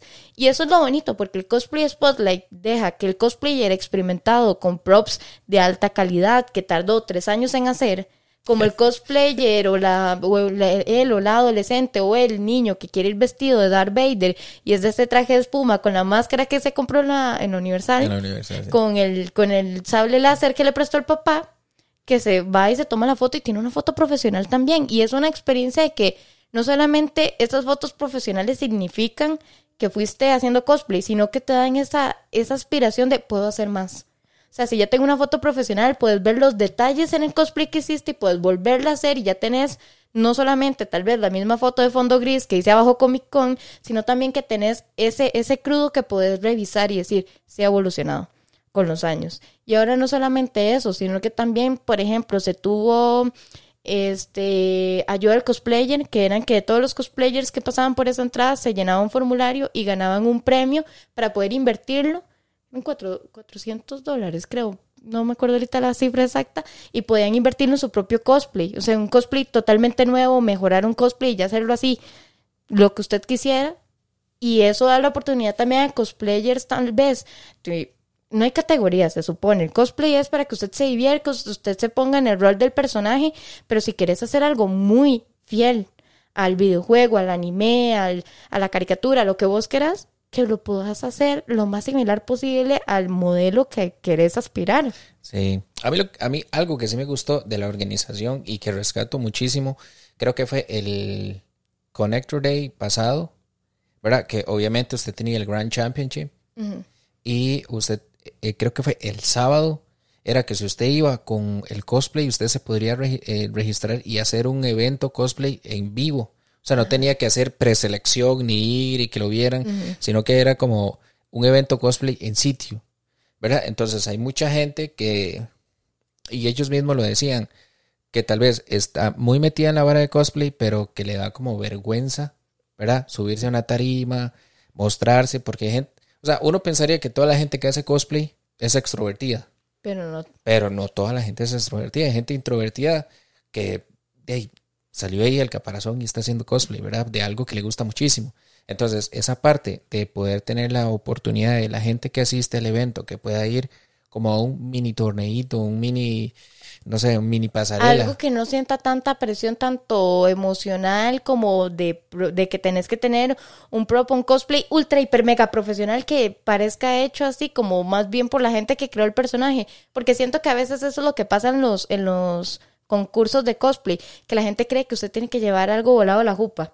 Y a veces no. A veces... Lo que pasa es que yo, yo sí, ahí sí puedo opinar, pero solo un poco. Yo no soy del, no soy cosplayer, no, o sea, recientemente vengo sabiendo que es un prop, porque antes no sabía que era eso, pero yo sí puedo notar que la calidad de los ocho finalistas que quedan son demasiado top. O sea, realmente le invierten demasiado tiempo, demasiada plata, demasiado esfuerzo. Entonces yo digo, por más de que usted tenga mucha pasión, estos ocho compitas están muy por encima de, la calidad. O sea, realmente es una calidad que usted agarra esos ocho, los monta en un avión y los puede llevar a cualquier Comic Con de cualquier parte del mundo que se van a llevar sus aplausos, van a robar miradas. O sea, el, digamos, el primer muchacho que ganó con el Doctor Strange era una copia totalmente. Del otro que ganó, que era sacado de la película de Guillermo del Toro. Ah, que, eh, Brian. pero, o sea, estamos hablando de eso. O sea, casi, casi esos son disfraces que, salen en la película. Y de hecho, de, hecho, él ahorita está invitado a la mole. Está como cosplayer invitado a la mole. Es una locura. Por eso. la, la, la muchacha que ganó yo creo que fue el Connect Ray, que llevaba como una calabaza una base que se movía. o sea, y, y, y, no solo eso, sino que, digamos, uno, uno diría, claro, como lleva la base, entonces solo se ve la cintura para arriba, no hace falta de nada hacia abajo. Ella se sale de la base y el traje es completo. O sea, es como el cuidado de los detalles de el demasiado. Detalle, sí. Entonces, entonces yo digo, el nivel competitivo para el Grand Championship es muy alto. O sea, realmente yo sí puedo decir que, que de los cuatro que yo he visto, o sea, es que todas las personas que participan son demasiado buenas. Pero es importante que todo el mundo tenga la oportunidad y esos en sitio le dan la oportunidad a... A la gente que se empiece a, fogar, a, foguear no solo en el hecho de que la gente pueda ver sus, sus cosplays, sino también como estar perdiendo un poco el pánico escénico a, a subirse de tarima, porque no, para no, digamos, la oratoria en sí no es para todos. O sea, usted puede manejar demasiado el tema y usted se para frente a la clase y se queda mudo, o sea, no logró transmitir nada de lo que usted sabía. Entonces, para bien o para mal, usted tiene que hacer un performance frente a varias gente. Y aunque usted tenga maquillaje y use, no sé, máscaras o cosas así, usted está al frente de 30 personas y tiene que hacer una recreación de su personaje. Entonces, yo siento que ese tipo de, de espacio del cosplay del torneo cosplay en sitio fue muy, muy bueno porque realmente la gente lo disfrutó. O sea, yo estuve ahí y la gente lo disfrutó muchísimo. Y no solamente eso, también como el meetup. Esos, por ejemplo, cuando Cheyenne Zari eh, llamaba a todos los cosplayers de League of Legends y estuvieron todos en la entrada al centro de convenciones, fue una locura, eran un montón. O hace unos años, unos dos años, un año atrás, que fue el de, hace dos años, el de Genshin Impact también, que eran un montón de personas juntas. Y eso también motivó a que hubiera un espacio de meetups. Entonces ya ahora... años. creo que fue el año pasado. El de Genshin Impact. No, el del año. El Había como 100 personas haciendo cosplay. Era una demencia. Era una demencia, sí. Es una locura. Sí. Y eso fue lo que inspiró después que hubieran meetups. Entonces, que ya, si vos ibas haciendo cosplay de, ejemplo, uno de Tokyo Rangers entonces ya se juntaban esos cosplayers, se tomaban una foto y ya tenías una foto, aunque fueras con amigos o fueras solo, ya conocías a personas que compartían un interés contigo, porque suelen, la, gente que suele hacer cosplay, hace cosplay de cosas que realmente le gustan mucho. Entonces ya conoces a otra gente que le gusta el mismo anime, creas conexiones, conoces a personas nuevas, a otros cosplayers que tal vez te puedan compartir o transmitir ideas o conocimientos que tengas que vos no tengas y vos puedes enseñarle cosas nuevas a los otros cosplayers y genera esa comunidad que es lo bonito, porque sobre todo la comunidad cosplayers para ciertas cosas es muy unida y después es muy sesgada porque entre ellos a veces son muy tímidos o a veces no, es que fulanito conoce a Sutanita y Sutanita no se habla mucho conmigo, pero tal vez son esos espacios los que se necesitan para que también como comunidad estén muchísimo más unidos y puedan tener no solamente espacios para ir de lo mismo, sino para que después ellos generen sus propias estrategias para los eventos que es que dicen, ah, no, y si un día vamos, por ejemplo, los dinosaurios que siempre pasan corriendo por los eventos, o el Spider Club, que siempre van, ajá, que siempre van disfrazados y se toman esa foto chusísima que usan para todos los reportajes, que he hecho la foto del Spider Club, es la que más he visto por todos lados cuando se habla de, Comic Con en específico. Y siento que es vacilón porque este, se genera toda esa comunidad. Sí, yo, yo al final yo siento que da exposición para todas las personas, grupos organizados y no y personas que no están en ningún grupo y da brinda para todos, o sea, la Legión 506 es una locura. Totalmente. ¿Has visto el Grogu que tienen? O sea, no solo el Grogu, el Darth Vader, el, el, Mandalorian, o sea, todo. Pero digamos que ellos ya son un grupo organizado con demasiado. Vamos a ver, para estar en ese grupo usted tiene que tener plata. Esa es la realidad. Y sobre todo también una dedicación y un tiempo, tal vez no es que tenga mucho tiempo, pero poderle, o sea, tener la dedicación de, darle horas a hacer las cosas al detalle. Sí, entonces, da, da esa visualización que es masiva, es que yo siento que es masiva, o sea, usted tiene todos los otros eventos, pero este es el más grande. O sea, yo iba a otros eventos y después fui a ese y cuando, digamos, y a, uno le queda, o por lo menos a mí, me queda como un sinsabor de que, sea, yo fui al Comic Con y después fui a otros y cuando yo fui a los otros yo dije como, como a esta hora le falta como un montón, le falta como la mitad y ya era todo lo que había, ¿verdad? Entonces, de, al final, al final, para bien o para mal, deja la barra muy alta. Es complicado, y es, esto, esto mismo de que la organización pone la barra, y entonces para el siguiente evento tiene que, ojalá, o sea, no solo llegar a la barra, sino mover la barra más arriba. más alto. ¿verdad? Entonces eso al final y les mete a ustedes una presión. A veces, ajá, y es eso, la gente dice, es que Comic Con es grande y tal vez hay personas que son visitantes regulares y dicen, sí, Comic Con es grande y va a costar que otro evento lo replique. Y ya no es el hecho siquiera de replicar, porque nosotros no llegamos a un punto de tener comparativas con otras organizaciones, con otros eventos en específico, con otras productoras, sino es el hecho en el que nosotros tenemos que pasar un momento y pasamos y Comic Con y Comic Con y Comic Con y nos quedamos viendo y el otro año. Sea, no podemos pensar en nada más que sea eso. Y ya no es por un sentido de que no hay competencia o no hay otros eventos, sino es el hecho de que nosotros también, aunque uno no lo crea, la presión también es para todos. Si hay patadas, hay para todos. Y es así. Entonces nosotros no nos da ni tiempo de, imaginar y sobre todo a Road Tech, este, no nos da suficiente el tiempo. A veces el, el año se nos hace muy cortos y eso lo aprendí el año pasado y creo que muchas veces casi que a la mala, porque este no habíamos terminado Comic Con y teníamos que pensar en Guatemala y en Costa Rica. Entonces ya comunicación, línea gráfica, mira esto, mira el otro, vea, y, planeamos hacer esto, y ahora planeamos otro evento más afuera, y vamos a planear otro evento adentro, y el evento adentro va a ser así y así. Y luego Roadtech tiene otros eventos que ni siquiera son geek, y ni siquiera son gamer, y no tienen nada que ver con este nicho, y tenemos que cambiar el chip. Sea, a mí me pasa que en el momento en el que hay que cambiar el chip y decimos, ok, viene otro evento en otro lugar que no es el centro de convenciones y no tiene nada que ver con geek, con nada anime, otaku, videojuegos y eso, hay que hacer clic. Y uno no termina de hacer clic porque, por ejemplo, ahorita estamos con un evento que no tiene nada que ver con el tema y estamos con Comic Con. Y Comic Con va a terminar y ahora la misión es que, ok, nosotros hablamos Comic Con y Connector Day. La unión debería ser de Road Tech más no el contenido de ambas. Entonces, si se van a dar cuenta este año, creo que con todo lo que viene planeado para, para los eventos en Costa Rica, que es que van a encontrar ahora sí una línea fija en el horizonte de dónde termina Comic Con y dónde empieza Connector Day. Porque ahora, si ya podíamos decir geek y videojuegos, ahora sí va a ser esa línea fija en el que lo único que deben de tener en común es que son de entretenimiento y tal vez en el centro de convenciones pero por fuera de eso ya van a ver que no se van a repetir locaciones, no se va a repetir dinámicas, no se va a repetir contenido, stands van a cambiar, Artist Alley va a cambiar, todo va a ser un cambio rotundo para poder ahora sí, ya existen los dos eventos y ya hemos podido disfrutar de los dos con sus particularidades, pero poder decir esto es Comic Con y esto es Connector Day, no puedo mezclarlos porque no tienen nada que ver.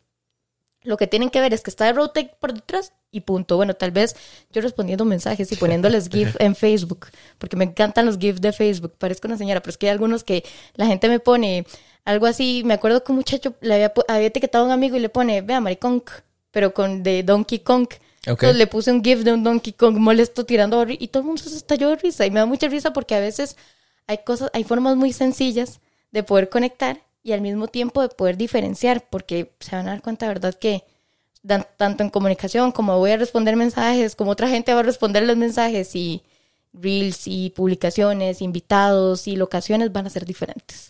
Sí, yo, yo creo que, vamos a ver, si desde mi punto de vista tuviera que, que poner cosas que yo pondría, a la, a la organización, yo diría que tal vez la organización lo que necesita es como tener un cameraman detrás de bambalinas. O sea, una persona que, o sea, que ustedes puedan hacer contenido audiovisual, pero pero digamos como detrás de bambalinas. Un reality, vamos a hacer un reality. digamos, no, no, tanto, no tanto un reality, ¿verdad? Porque entonces usted tendría una persona aquí con la cámara, ¿verdad? Y el MAD del micrófono, y entonces vamos a ver si se pelea con Farid o no, ¿verdad? con el otro Farid, no con usted. Sí, pero yo, yo sí pondría eso como para poder generar ese... Esa conexión. Ajá, digamos de que si hay gente trabajando desde antes, pero digamos, puede ser un contenido que no sea solo generado en el centro de convenciones, ¿verdad? Contenido generado en las ruedas de prensa, contenido generado en las oficinas de ustedes, ¿verdad? Cosas sencillas, pero que si bien es cierto, iban haciendo ese tipo de cosas. Que por ejemplo, algo que yo intenté y, y empujé, empujé hasta que lo logré, fue el TikTok enseñando a las oficinas y eso generó mucho cambio en cómo se entendía que trabajábamos. Porque de Road Tech, a pesar de ser Comic Con Connector Day, a veces la gente tiene una imagen de que estamos trabajando va en un sótano escondidos de la sociedad para que nadie se dé cuenta de los secretos que tenemos. Y tienen tres meses de no bañarse. Y tenemos tres meses de no bañarnos y comemos solo pizza de Domino's y Whoppers de Burger King Y, y ya y se acabó. Barbas gigantescas, así. y cuando llega el evento todos nos ponemos bonitos y ahora sí nos baña el primer baño del año. Entonces, y, no, no es así. De hecho, tenemos maquinita, tenemos una maquinita arcade que solo Farid, Farid la usa. Farid Conde, sí. Farid Conde la usa. Tenemos un futbolito, nadie le gana a un Oscar en el futbolito, por cierto, nadie le gana. Este, tenemos dos simuladores car racing, este, y tenemos hay Switch para jugar, pero nosotros decimos, ajá, muy bonito, depende del, del, del, de los eventos, del momento del evento, de cuándo, en qué proceso, de todo, de la pre, post y durante de, de producción de evento, eh, podemos agarrarlo. La verdad, en el caso de comunicación, si ustedes quieren saber sinceramente, no tengo tiempo. Muy pocas veces me he sentado en el car racing en hora de almuerzo a jugar y no soy muy buena manejando. Ojalá que nunca me toque sacar el carnet de conducir porque seguramente mato a tres peatones y la policía me persigue como en el GTA. Pero en el futbolito sí, en el futbolito siempre le gano a todo el mundo hasta que llega un Oscar. Pero por fuera de eso, cuando se conoció un poco de cómo eran las oficinas, que en la entrada teníamos fotos de los eventos, que tenemos un área verde e increíblemente los otakus y los gamers tocamos pasto de vez en cuando y tenemos ese, ese espacio de también de recreación, la gente dijo, ah, mira, sí, y podemos ir. Y se abrió las puertas y pueden ir cuando quieran. Y, y ya un Oscar invitó en un live a una parrillada, por cierto, porque que, que por cierto ahí ya... Oficialmente, el último live de Instagram, él, él, invitó a la parrillada. para, para, que le insistan, que es importante, insistan en una, en una parrillada, así se puede, entre todos ponemos un granito de arena. Este, se puede ver esa unión más y se ve un poco más que detrás sabemos personas que, que chambeamos mucho. Bueno, yo en el, en el TikTok, si se dan cuenta, al final se ve un pescado dando vueltas en un monitor, ese lo puse yo. Eh, pues sí, puse un pescado con Funky Town dando vueltas, porque sí, porque es mi personalidad, me define a mí. Y mi compañera dejó las pantallas de negro, entonces se nota quién es la más seria de la oficina, pero este, se ve un poco más y sentimos esa, esa cercanía que también se llega a sentir con Mano y con Oscar cuando hacen directos, de que saben que si en la época que Oscar tuvo el problema de la silla de ruedas, este, se sintió esa cercanía también porque orgánicamente mostró su pierna, se mostró en silla de ruedas, le hicieron, le, en el centro de convenciones se le acercaban y le decían que una carrerita. y él se reía, este se sintió mucho, o en la foto de Heidi, que iba él y, es Heidi cuando empuja a la amiga en ah, la silla de ruedas. o sea, se siente muchísimo esa, esa cercanía que hemos intentado en, en los tiempos libres para, para ir generando. Pero también a veces es complicado, es que a veces hay tanto que hacer. A veces, si usted me pregunta a mí, o sea, no solamente son las redes sociales y los bombazos que se vienen, muchas veces también es la planificación que tiene por detrás, hasta dónde va a ir colocada una nave en un arte. Entonces son, son cosas que, y aunque ustedes no lo crean, los diseñadores a veces nos quieren ahorcar a, a las communities porque les decimos, no, ese arte no, ese arte sí. O a veces hay artes que salen y nosotros decimos, ¿cuándo salió ese arte? ¿Qué está pasando? Entonces nos quedamos así y a veces el ritmo es tanto que a veces yo me siento a hacer TikToks y me siento y hago 72 TikToks y esos me aprueban 5. Es que, vamos a ver, la, la parte creativa que involucra la creación de contenido y la parte de la creación de diseños, por decirlo de alguna manera, yo siento que a veces uno necesita como un punto donde usted tiene que estar inspirado. Totalmente. Inspirado, porque yo a veces, yo no soy profesional en nada, o sea, yo soy, yo voy empíricamente. No, déme la mano, yo, yo soy exactamente igual. Empíricamente, empíricamente, empíricamente. Pero yo a veces estoy haciendo algo y yo, yo me quedo viendo y digo, pero que está cagada. O sea, está feísimo. Entonces yo digo, no, no, no tengo inspiración en este momento. Pero después, porque digamos, casi siempre lo que yo tengo como una idea conceptual. Entonces cuando la estoy haciendo, yo me quedo viendo y digo, pero está feísimo. Entonces eh, reformulo y tal vez a veces uso la misma, la misma base de la idea o a veces la cambio totalmente. Entonces logro llegar a mi destino.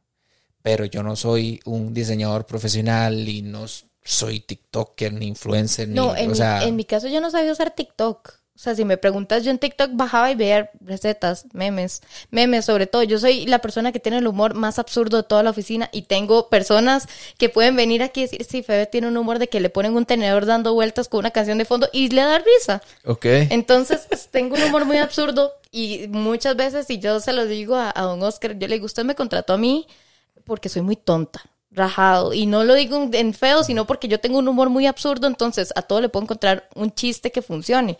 A muchas cosas no. A muchas cosas me quedo así, digo, no puedo hacer humor de esto, pero se intenta lograr en la, en la gran mayoría de los, de los puntos que se puedan. Y, y, cuando, y cuando logro esa, eso de que yo lo veo y antes de poner enviar me da risa o antes de mandarlo al grupo de, de comunicación, le digo, sí, está muy bueno, muy, muy bueno. O sea, yo ya sé que va a ser una, que me lo prueben de golpe y publicar y ya lo puedo poner a publicar. Y es algo que, que da mucha risa, pero en el caso de nosotras tenemos un cuadrado, ah, bueno, vos lo has visto, tenemos un lugar con ventanas para ver hacia afuera, que nos llegue el sol, tenemos un ventilador y ya tenemos las sillas, nos hacemos para atrás y damos vuelta a las dos y decimos, ¿qué hacemos? ¿Qué hacemos? ¿Qué hacemos? O sea, yo tengo videos grabados de una hora míos y, con Dana tirando ideas y tirando ideas y tirando ideas y después los videos son 60% ideas, 40, bueno, lo que resta el, el 40% que resta son risas. Y risas de esas de pato que suena. Porque hay veces que tenemos ideas muy buenas y esas ideas se ven reproducidas mucho tiempo después. O sea, tenemos, nosotras hemos tenido ideas muy graciosas y muy tontillas para Connector Day que no las vamos a ver hasta Connector Day. Y entonces ya están hechas, ya están ahí, nada más es de esperar el momento y cuando se publique me van a seguir dando risa. A veces me las topo en el celular y yo digo, que a las 3 de la mañana lo abro y digo, qué graciosa qué, graciosos somos. Entonces, es un proceso vacilón y cuando se, se logra lo que yo siempre le digo a Dana es, no importa que falte un año, ahí se guarda y se utilizará, porque si ya nos dio risa ahorita, seguramente nos va a dar risa después. O sea, yo tengo un, un video que veo como desde la época del colegio, de un Mike con una pantalla verde con dibujos de paint de fondo y el más está cantando. Y a mí me parece la cosa más graciosa. Con 15, con 16 y ahora con 22. O sea, siempre me va a dar demasiada, demasiada risa. Sí, vamos a ver, es que yo creo que la, comedia, la comedia, como dicen, es subjetiva. O sea, hay algunas cosas que sí dan mucha risa, otras cosas que a la gente no le da nada de risa. O hay cosas que son por épocas también. Pero de al, final eso, eso queda a consideración de la persona que la está, que la está viendo y la persona que la hace. O sea, hay cosas tan raras porque no voy a ponerme a decir aquí porque después nos pueden cancelar, pero por ejemplo, por ejemplo, los fetiches son cosas muy extrañas y hay gente que realmente es como y, es que y es que uno diría, uno diría, es que son raros, pero digamos, es, es la gente que le cuadra eso y la gente que los hace para esa gente. O sea, hay gente que hace para que otra gente consuma. Entonces, usted lo que va viendo es como, y es toda la vuelta. O sea, la gente que consume y la gente que hace, a veces no es la misma. Entonces es como, what the fuck.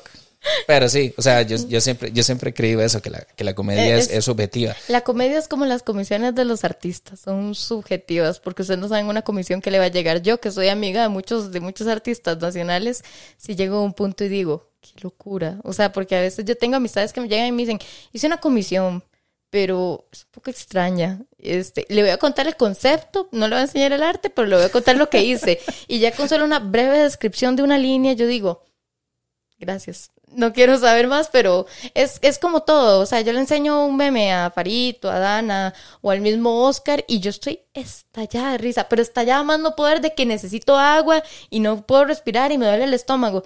Y se me quedan viendo así de, está bien. Sí. O sea, de verdad le dio risa eso. Es como el hecho de cualquier cosa dando vueltas a mí me da risa. Que tenga cualquier música que suene sobresaturada.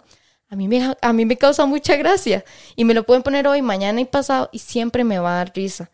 Pero es algo ya mío. O sea, algo dando vueltas me parece tan absurdo que digo, ¿cómo alguien pensó que algo dando vueltas iba a ser gracioso? Entonces, como pienso en eso, me da risa. Hay, hay un meme, ahora que dices dando vueltas.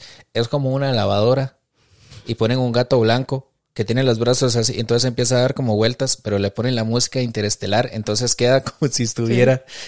O sea, yo no puedo. O sea, eso yo lo vi hace como cinco años y lo vuelvo a ver ahora y me estallo de risa. O sea, es demasiado gracioso. Es, hay, hay memes que, que siempre van a dar mucha risa. O sea, por ejemplo, el de... Ay, ¿cómo se llama el actor? De ¿Dónde están las rubias? Que canta la canción de Tini ni ni ni ni and I miss you. Ah, ok, ese se llama Terry algo. Ajá. Sí, sí, el, el ese, ese ha sido una plantilla que se ha utilizado más veces de lo que a mí me parecería correcto utilizar una plantilla. Es como los memes de gatos explotaron el año pasado y tenemos una plantilla de gatos nueva cada semana. Es una locura y dan risa porque la gente, y ahora me he dado cuenta que el humor se va a las cosas cotidianas. O sea, yo he visto videos que me envía Y ponen yo aparcando un carro y aparece un carro y da la vuelta y vuela y se cae y ya, la persona se baja como si nada. Y es algo tan absurdo de un carro que está dando vueltas y una persona que se está bajando como si nada hubiera pasado cuando vemos que claramente es un accidente, pero como dice arriba, yo estacionando un carro y dice la gente, ja, sí soy. Me representa. Sí, es como el meme sí. antes que decían, güey, soy yo. Literal, es exactamente lo mismo. Y causa mucha risa. O sea, yo he visto un meme de alguien que pone policía encubierto y es un, una cuchara con un gif de un policía encima y policía encubierto. Y a la gente, hay gente que le da risa. A mí eso sí no me da risa, no llego a ser tan absurda. Pero, pero llega un punto Sí. de, de que decimos, ok, siempre van a haber cosas que van a volver, así como la ropa, así pasan los memes, y siempre va a pasar en absolutamente todo. Y eso, la cotidianidad, es lo que ahora se vuelve gracioso porque creo que con la pandemia la gente perdió ese sentido de cómo era la cotidianidad antes y la estamos volviendo a redescubrir, estamos volviendo a sentir y pasa también con los eventos. Hay gente que vuelve a ir a un evento masivo y dice, la mascarilla. Hay gente que con mucho con mascarilla, con el distanciamiento y dice, porque yo estoy tan cerca de gente. O sea, a mí me pasó en un concierto hace menos de un año que yo dije, y hace dos años estábamos en el COVID y no podíamos ni salir y yo era la más loca con cloro, con todo. Entonces, es, eso pasa con absolutamente todo y, esa re- y ese redescubrir la cotidianidad hace que las cosas, hasta como los podcasts, sean una novedad que pegue tanto. Y eso yo me he dado cuenta porque lo hablo con, lo suelo hablar con muchas personas que, que realizan contenido, con los chiquillos de prensa sobre todo. Hola chiquillos de prensa, seguramente si me ven, gracias, los Sí. quiero mucho. Este, y a todos los que he conocido por este medio, yo siempre suelo decirles algo y es que a veces las cosas más cotidianas suelen traer más atención del público porque nos gusta conocer a las personas que hay detrás de los productos. Y eso pasa en casos tal vez como con Comic Con ahorita, que ahorita tal vez me ven a mí y ven a Manu y ven a Oscar y muy pronto van a conocer a muchísimas personas más detrás de la organización y tal vez ese conocer que hay por detrás, además de, digamos, muchísimas cosas que se realizan porque a nosotros nos dicen qué hacer. En mi caso, soy una empleada más, no, no soy un, o sea, no es que crean que yo llego y yo le digo a Oscar, no, esto se va a hacer como yo digo porque yo soy graciosa. No, no pasa así. Si hay cosas que me van a rechazar, muchísimas, por cierto. Eh, no, no, no es una queja, don Oscar, o sea, sí me rechazan cosas, pero no tantas, pero es que me gusta decirlo así. Pero siempre va a ser un parte de un proceso creativo, siempre. Entonces me da mucha risa porque, con, por ejemplo, con Serva me pasa que le dije, hay cosas que vos puedes, pequeños detalles que pueden cambiar y pueden hacer que el contenido sea mejor. Y me he dado cuenta que como consultora de, de, de contenido soy muchísimo mejor que como community manager. Porque he encontrado esos pequeños espacios que yo le digo a ciertas amistades mías, puedes hacer esto y las hacen y veo cómo le suben los números y digo, ¿qué estoy haciendo yo ahorita? ¿Qué estoy haciendo yo ahorita? Porque hay cosas que, que son muy sencillas de ver y que muchas veces no se utilizan. Y siento que es ahí donde recae tal vez mucho de mi posición en The Road Tech ahorita, que es que tengo ideas que a veces me van a decir, Febe, no, no tiene sentido. Y hay cosas que sí tienen mucho sentido y que cuando se realizan vos sentís que cambia algo con la comunidad, sobre todo con Comic Con.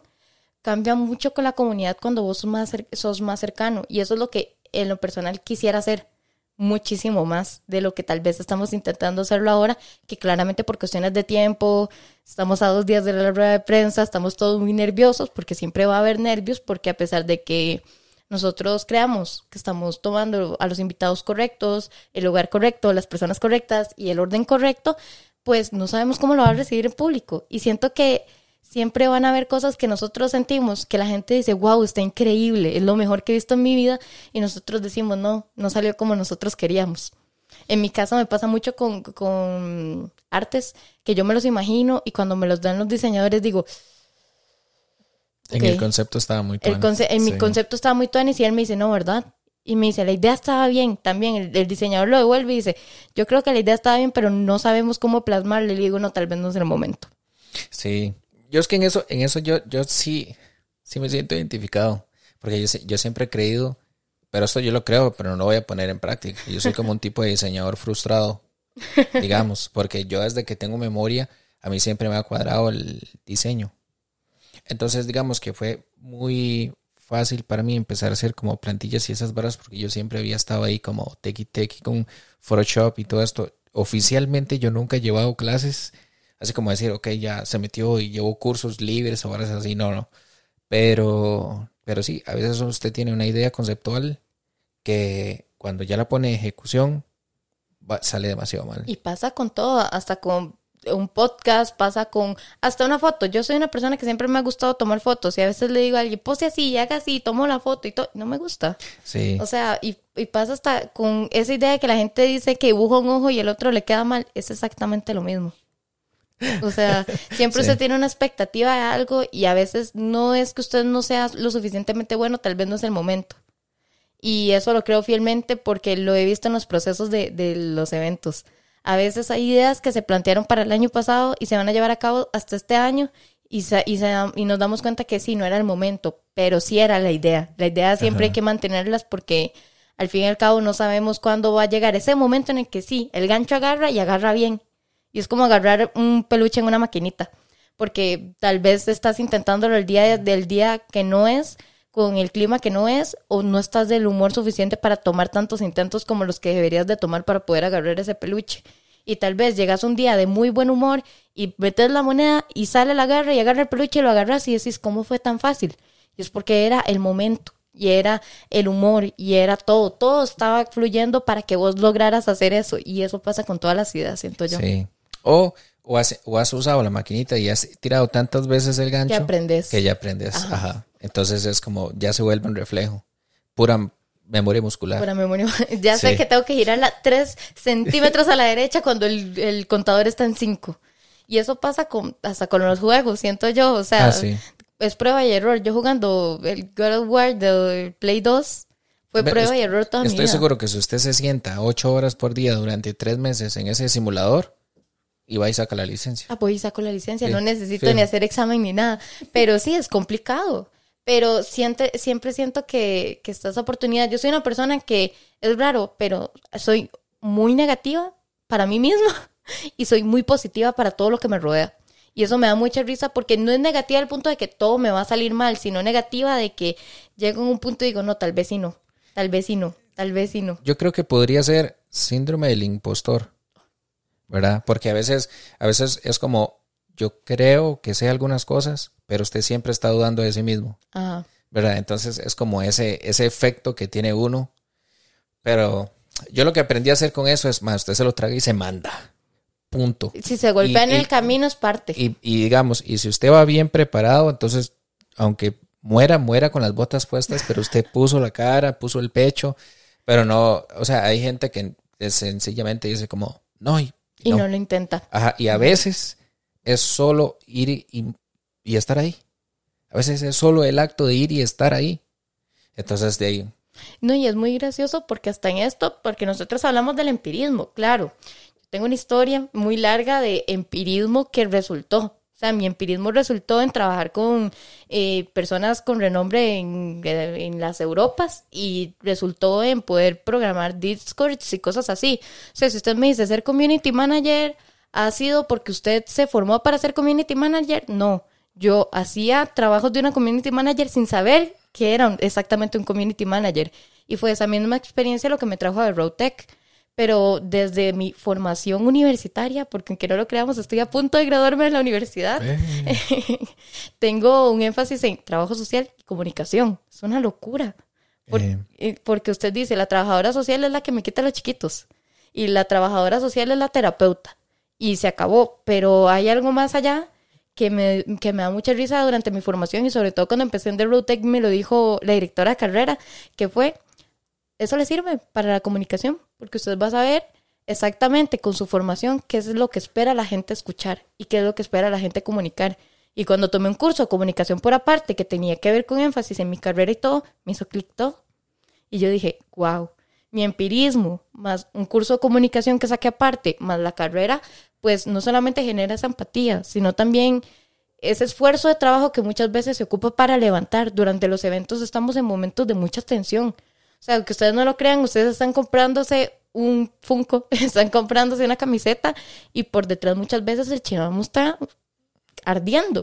Entonces a veces no necesitamos agua, necesitamos un extintor. Y entonces esas veces que se necesita un extintor, se siempre tiene que estar la persona no que dice ya, tranquilo, todo está bien, sino que está esa persona que dice, concentrémonos en lo, en, lo que hay que concentrarnos y al final del día hablamos. Y cuando llegan esos momentos son a veces charlas que no salen muy bien por, por parte de ciertas personas por la atención y a veces tiene que llegar uno y motivarse. Y esa motivación, en mi caso de comunicación conmigo y con Dana, a veces pasa que es una montaña rusa siempre, porque a veces sentimos que hacemos muy bien nuestro trabajo y sale algo y ese sale algo, es como ese, bache que las dos decimos, ahí hay un hueco, cuidado se cae, igual caminamos y nos caemos en ese bache, entonces siempre, siempre va a ser así, siento que es lo bueno de aprender a trabajar en equipo, de que siempre va a haber una que va a levantar a la otra. Y en el caso de nosotros, siempre se ha manejado así, por ejemplo, con el equipo de oficina, con el equipo que estamos día a día, yendo a la oficina día a día, agarrando en las computadoras y sentándonos desde Farid, que hace la contabilidad, hasta Ismael, que es el programador de torneos y todo eso, este, entre todos nos tendemos mucho a motivar en que nos sentamos a veces en los almuerzos y decimos, sí, tal vez no está saliendo las cosas como en nuestra cabeza quería, pero si nos sentamos y planeamos esto y presentamos esto, se soluciona. Y pasa así. Y muchas veces lo que ocupa uno es no solamente esa gestión de que somos departamentos individuales, sino una gestión de equipo. Y creo que es lo que más abunda en The Road Tech. Y sobre todo durante Comic Con porque siempre estamos, quiere agua, quiere fresco, quiere un chocolate, llegan, los presentadores pasan, nos dan algo, o nosotros pasamos por donde hay un presentador y el presentador nos da, o nosotros les pasamos algo a los presentadores, lo mismo pasa con Farid que muchas veces está atrás, de, tras bambalinas, ahí, viendo la nada, pensando en todo, este, y se, genera esa conexión de, te vine a ver porque tuve un momento para salir, pero en vez de salir y dar una vuelta por el evento, quiero saber cómo estás vos, si necesitas algo. Y esa gestión de equipo hace que el evento salga súper bien también, digamos, dentro del área de que siempre van a haber momentos claves en los que todos vamos a estar, cuidado, los paneles, eh, cuando entra un invitado internacional o cuando pasa alguna situación, todos decimos, ok, se comunica, pasa por dos personas, se llega, se soluciona y ya luego nada más seguimos. Y esa, y esa gestión de unión a veces tiene mucho, mucho que ver en que haya una persona que también logre ir acomodando. Y ese acomodo no solamente se puede hacer durante evento, hay cosas que son demasiado previas, que tienen una preparación mental y física de mucho tiempo. O sea, nosotros, yo ya estoy en mi cabeza de que yo ya estoy en evento, porque yo mi momento pre-evento fue Connector Day. Sí, es que lo que pasa es que, de, vamos a ver, es el 4, 3, 4 y 5 de mayo, así es, ¿verdad? Y estamos comenzando más o menos febrero. Cuando usted se da cuenta, ya está mayo otra vez. No solamente ah. es eso, sino es que nosotros trabajamos simultáneamente muchas ideas. Y es una locura porque a veces estamos trabajando dos o tres cosas al mismo tiempo. Y siento que no solamente el que llegue el evento y ya, sino es que nosotros tenemos que sentirnos en evento desde antes. Porque a mí, todavía teniendo ya un año de mi primera Comic Con, yo llego al centro de convenciones y lo siento grande el primer día que llego. Al, deme tres días más y ya me y ya paso y digo, no camina nada y el celular, los pasos del, celular me dicen, ajá, 18 mil pasos. A veces yo he llegado a tener 20 mil pasos en un evento Y a mí se me hace, el, centro de convenciones se hace grande para todo el mundo y usted pasa un día y ya se le hace pequeño. Imagínese que la gente que está en los salones, yo conozco andenes y por detrás y todo, y a mí se me hace pequeño el centro de convenciones ya de todo lo que lo he caminado. O sea, sé pasillos alternos, sé que si una zona está llena, mejor salgo por afuera, camino y doy la vuelta por las boleterías y llego más rápido que caminando por dentro. Y son estrategias que uno como equipo siempre tiene que tener de que si necesito acceder a donde está otro compañero, mejor busque otro camino alterno porque esta hora está esto. Entonces es muy vacilón. Siento yo que, que tanto el empirismo como la, carrera mía me ha ayudado bastante en, poder encontrar mis propias soluciones. Y no solo eso, hay muchas cosas que yo creo que es como una colección, creo que una colección para uno mismo.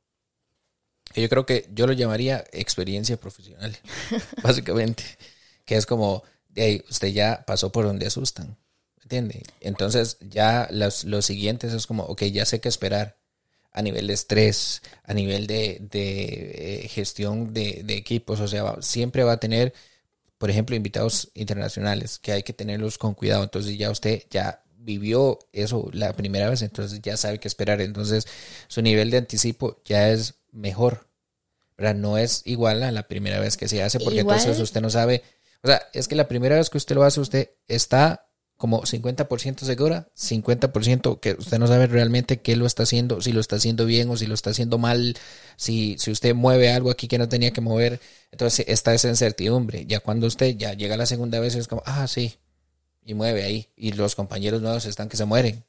¿Verdad? Porque no, entonces, ah, pero es que yo no sé cómo lo hace usted así de fácil. Es como, Igual lo más vacilón de todo es que, por ejemplo, para nosotros, y que esto le queda a todo el mundo, porque yo siempre digo eso, yo, yo lo dije en un directo en Connector Day hace un año, bueno, hace unos meses, y yo les dije, si uno está, si yo estoy aquí ahorita hablando del evento, a cualquiera nos puede tocar, a cualquiera.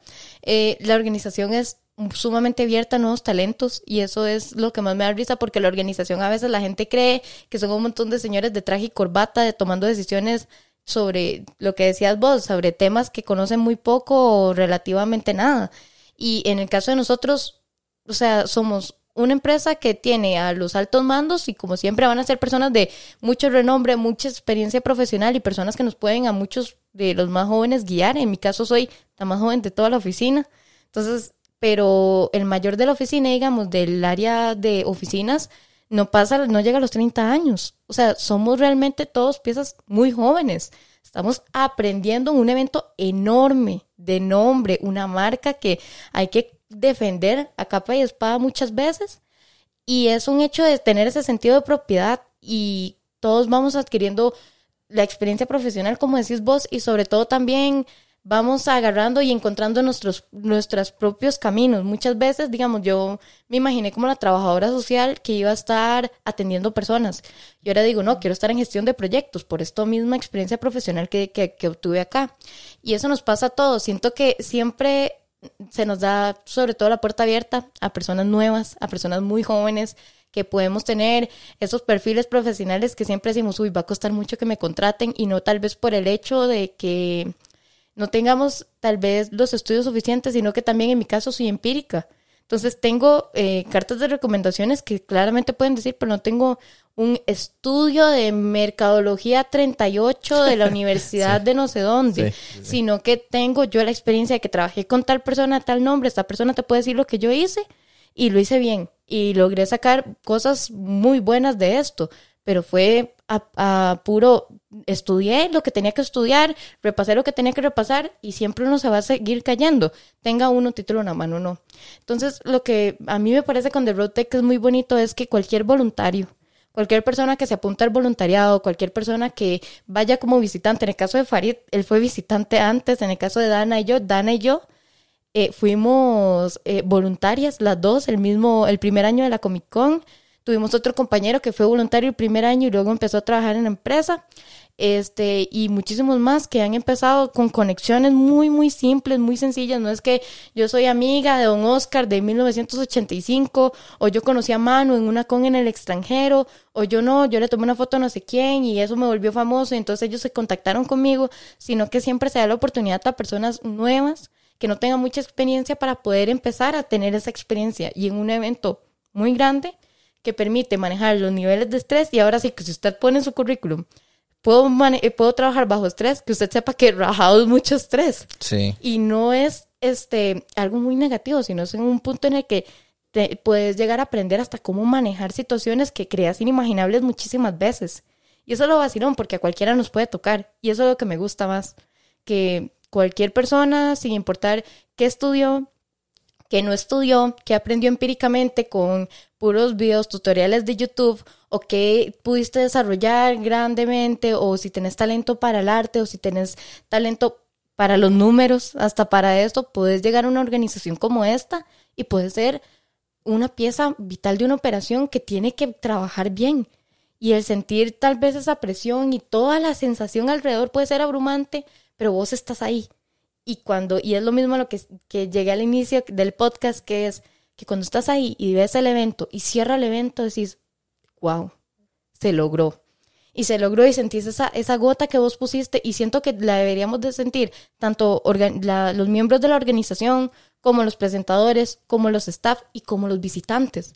Porque al fin y al cabo lo que hace a Comic Con, Comic Con, es la gente que va. Sí. Es el cosplayer, tanto experimentado como el nuevo, es el geek que va y, quiere ir a grabarse eh, sus preguntas y respuestas con personas a ver qué tanto conoce de juegos retro.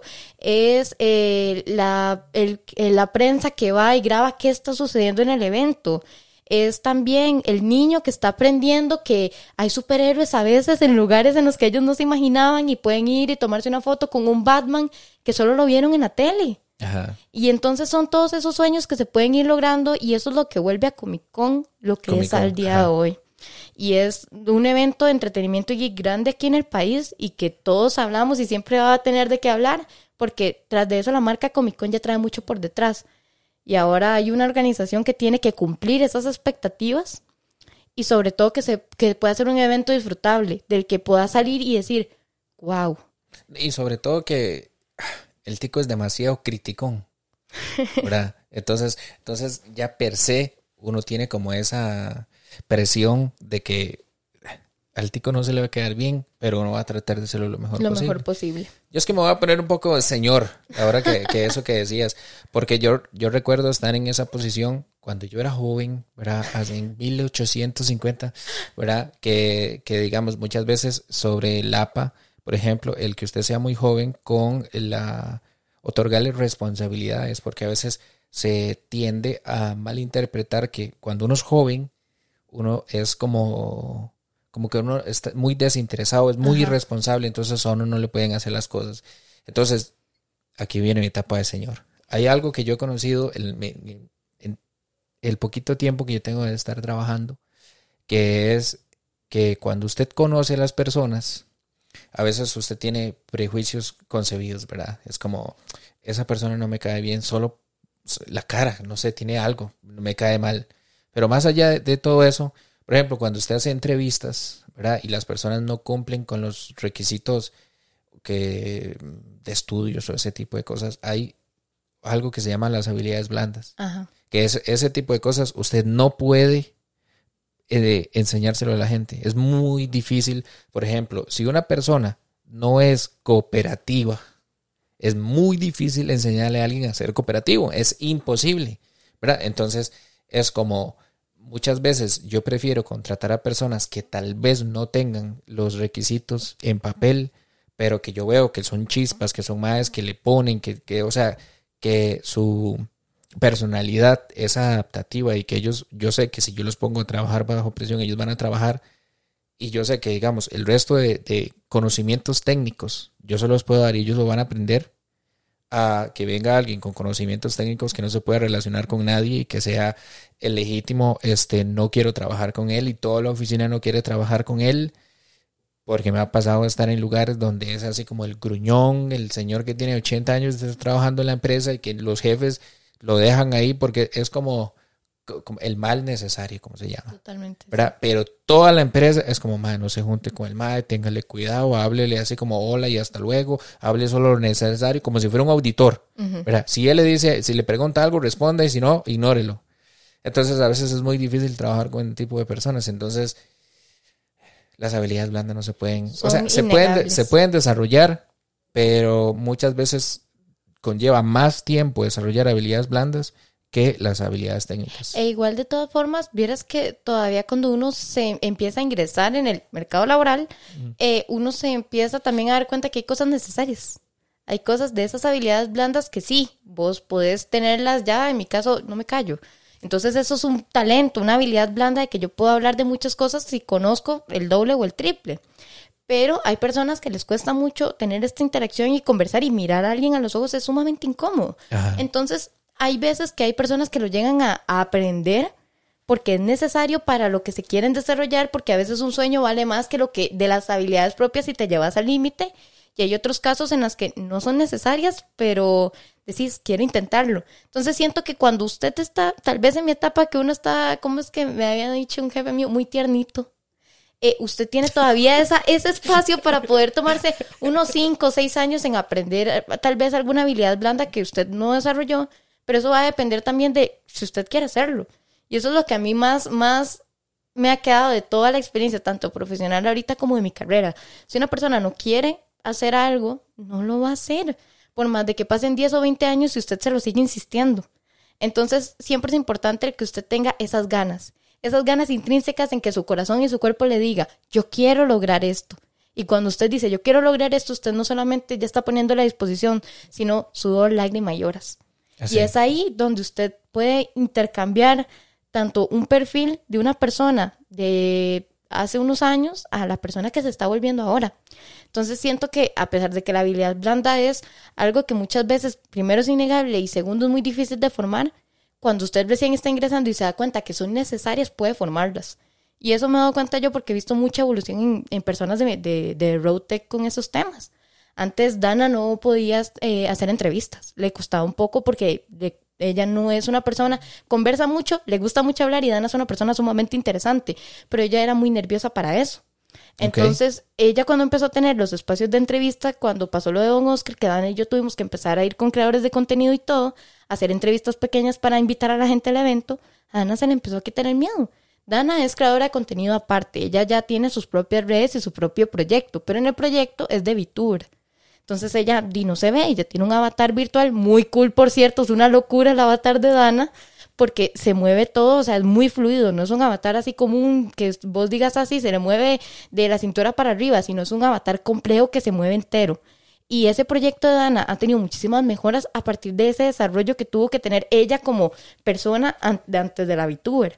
Entonces son cosas que siempre, siempre uno puede desarrollar. Yo digo que nada es imposible, y es por ese mismo positivismo intrínseco que creo que me mantengo cumpliendo y llenando más expectativas, porque yo nunca pensé, primero, estar en un podcast.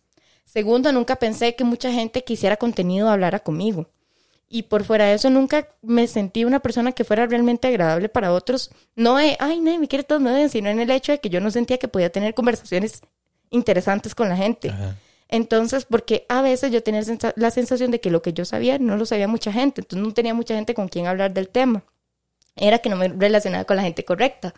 Entonces, es a partir de eso que me vuelvo así de positiva que se puede lograr lo que sea. O sea, yo de aquí hace unos tres años que trabajaba detrás de una pantalla para personas en Europa de manera remota, en horarios contrarios de ocho horas al mío, yo no tenía interacción con absolutamente nadie que no fueran mis compañeros de, de, de, proyecto, sí, de proyecto de ese entonces, porque no era eso, mi oficina era un Discord de madrugada. Entonces, cuando tuve que empezar a, trabajar en esas horas y pasé ahora acá, a que tal vez, y sí, cambia muchas cosas a trabajar con personas del renombre en las Europas, a trabajar acá, este, siento mucho el cambio de que tengo una oficina, puedo ver a mis compañeros, sé que es un trabajo tal vez igual de internet que no mucha gente considera que puede dejar una ganancia grande, pero que de verdad sí se puede vivir de esto. Siento que es un proyecto que... Sí, vamos a ver, lo que pasa es que de ahí hay una modernidad en cuanto a las, a las carreras. Hace 15 años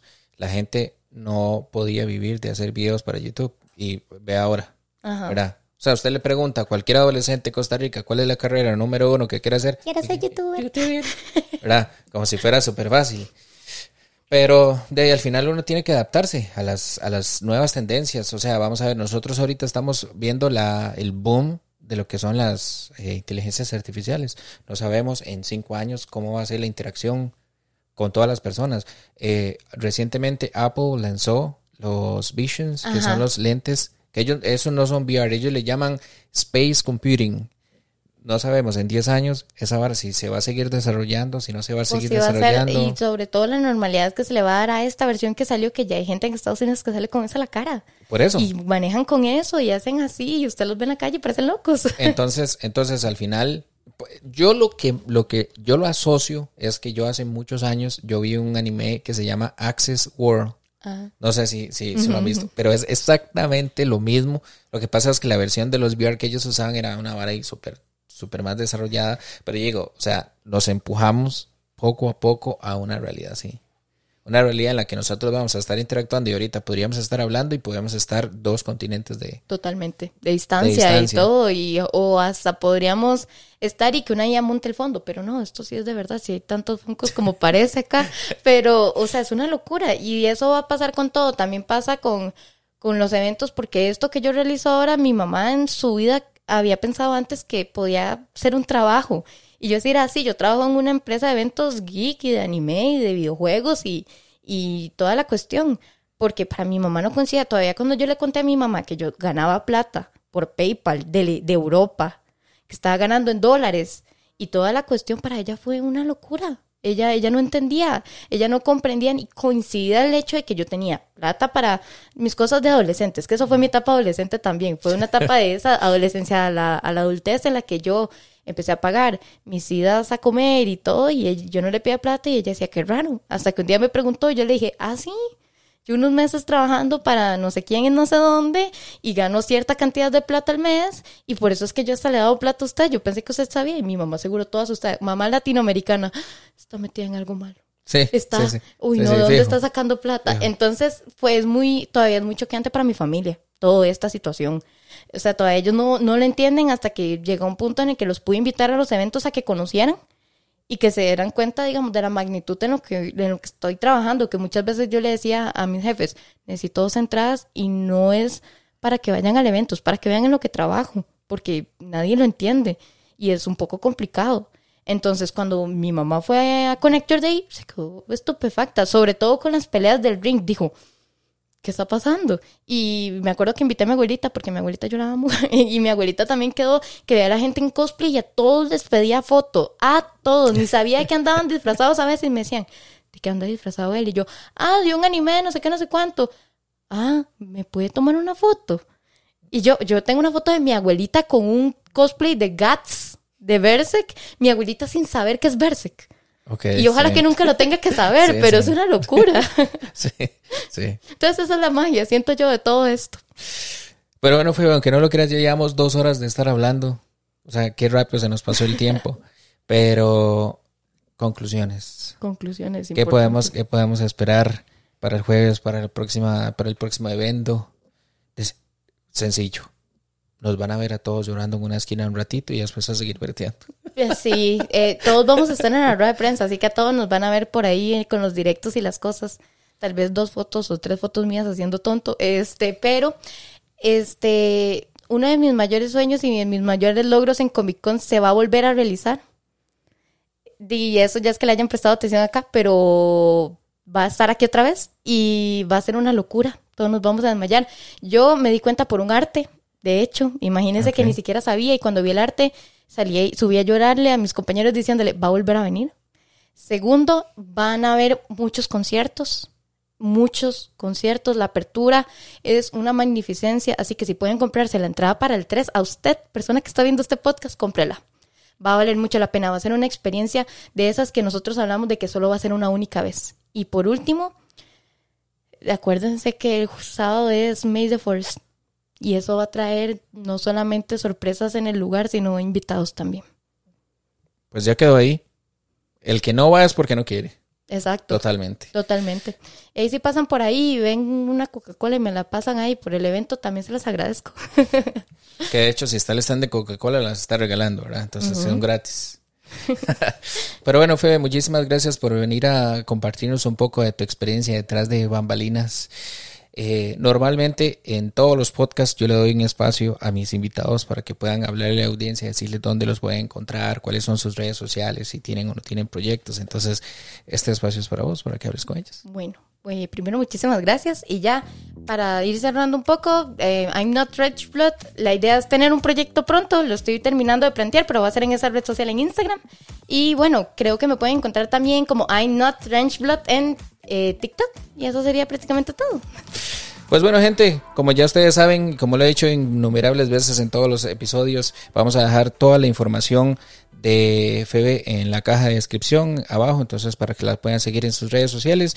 Y ya llegamos a esta parte donde nosotros nos hacemos autopromoción. Entonces, esto es un video podcast, nos pueden ver por YouTube, por la función de Spotify, también nos pueden escuchar por todas las plataformas eh, más grandes de eh, podcast, está Apple Podcast, Google Podcast, está en Spotify. También tenemos redes sociales, tenemos TikTok, tenemos Facebook, tenemos Instagram, tenemos Trends y ahí nos pueden encontrar en todas las demás. Y sin más, esto fue eh, conociendo un poco detrás de bambalinas con Febe. Así que, sin más, chao. Adiós.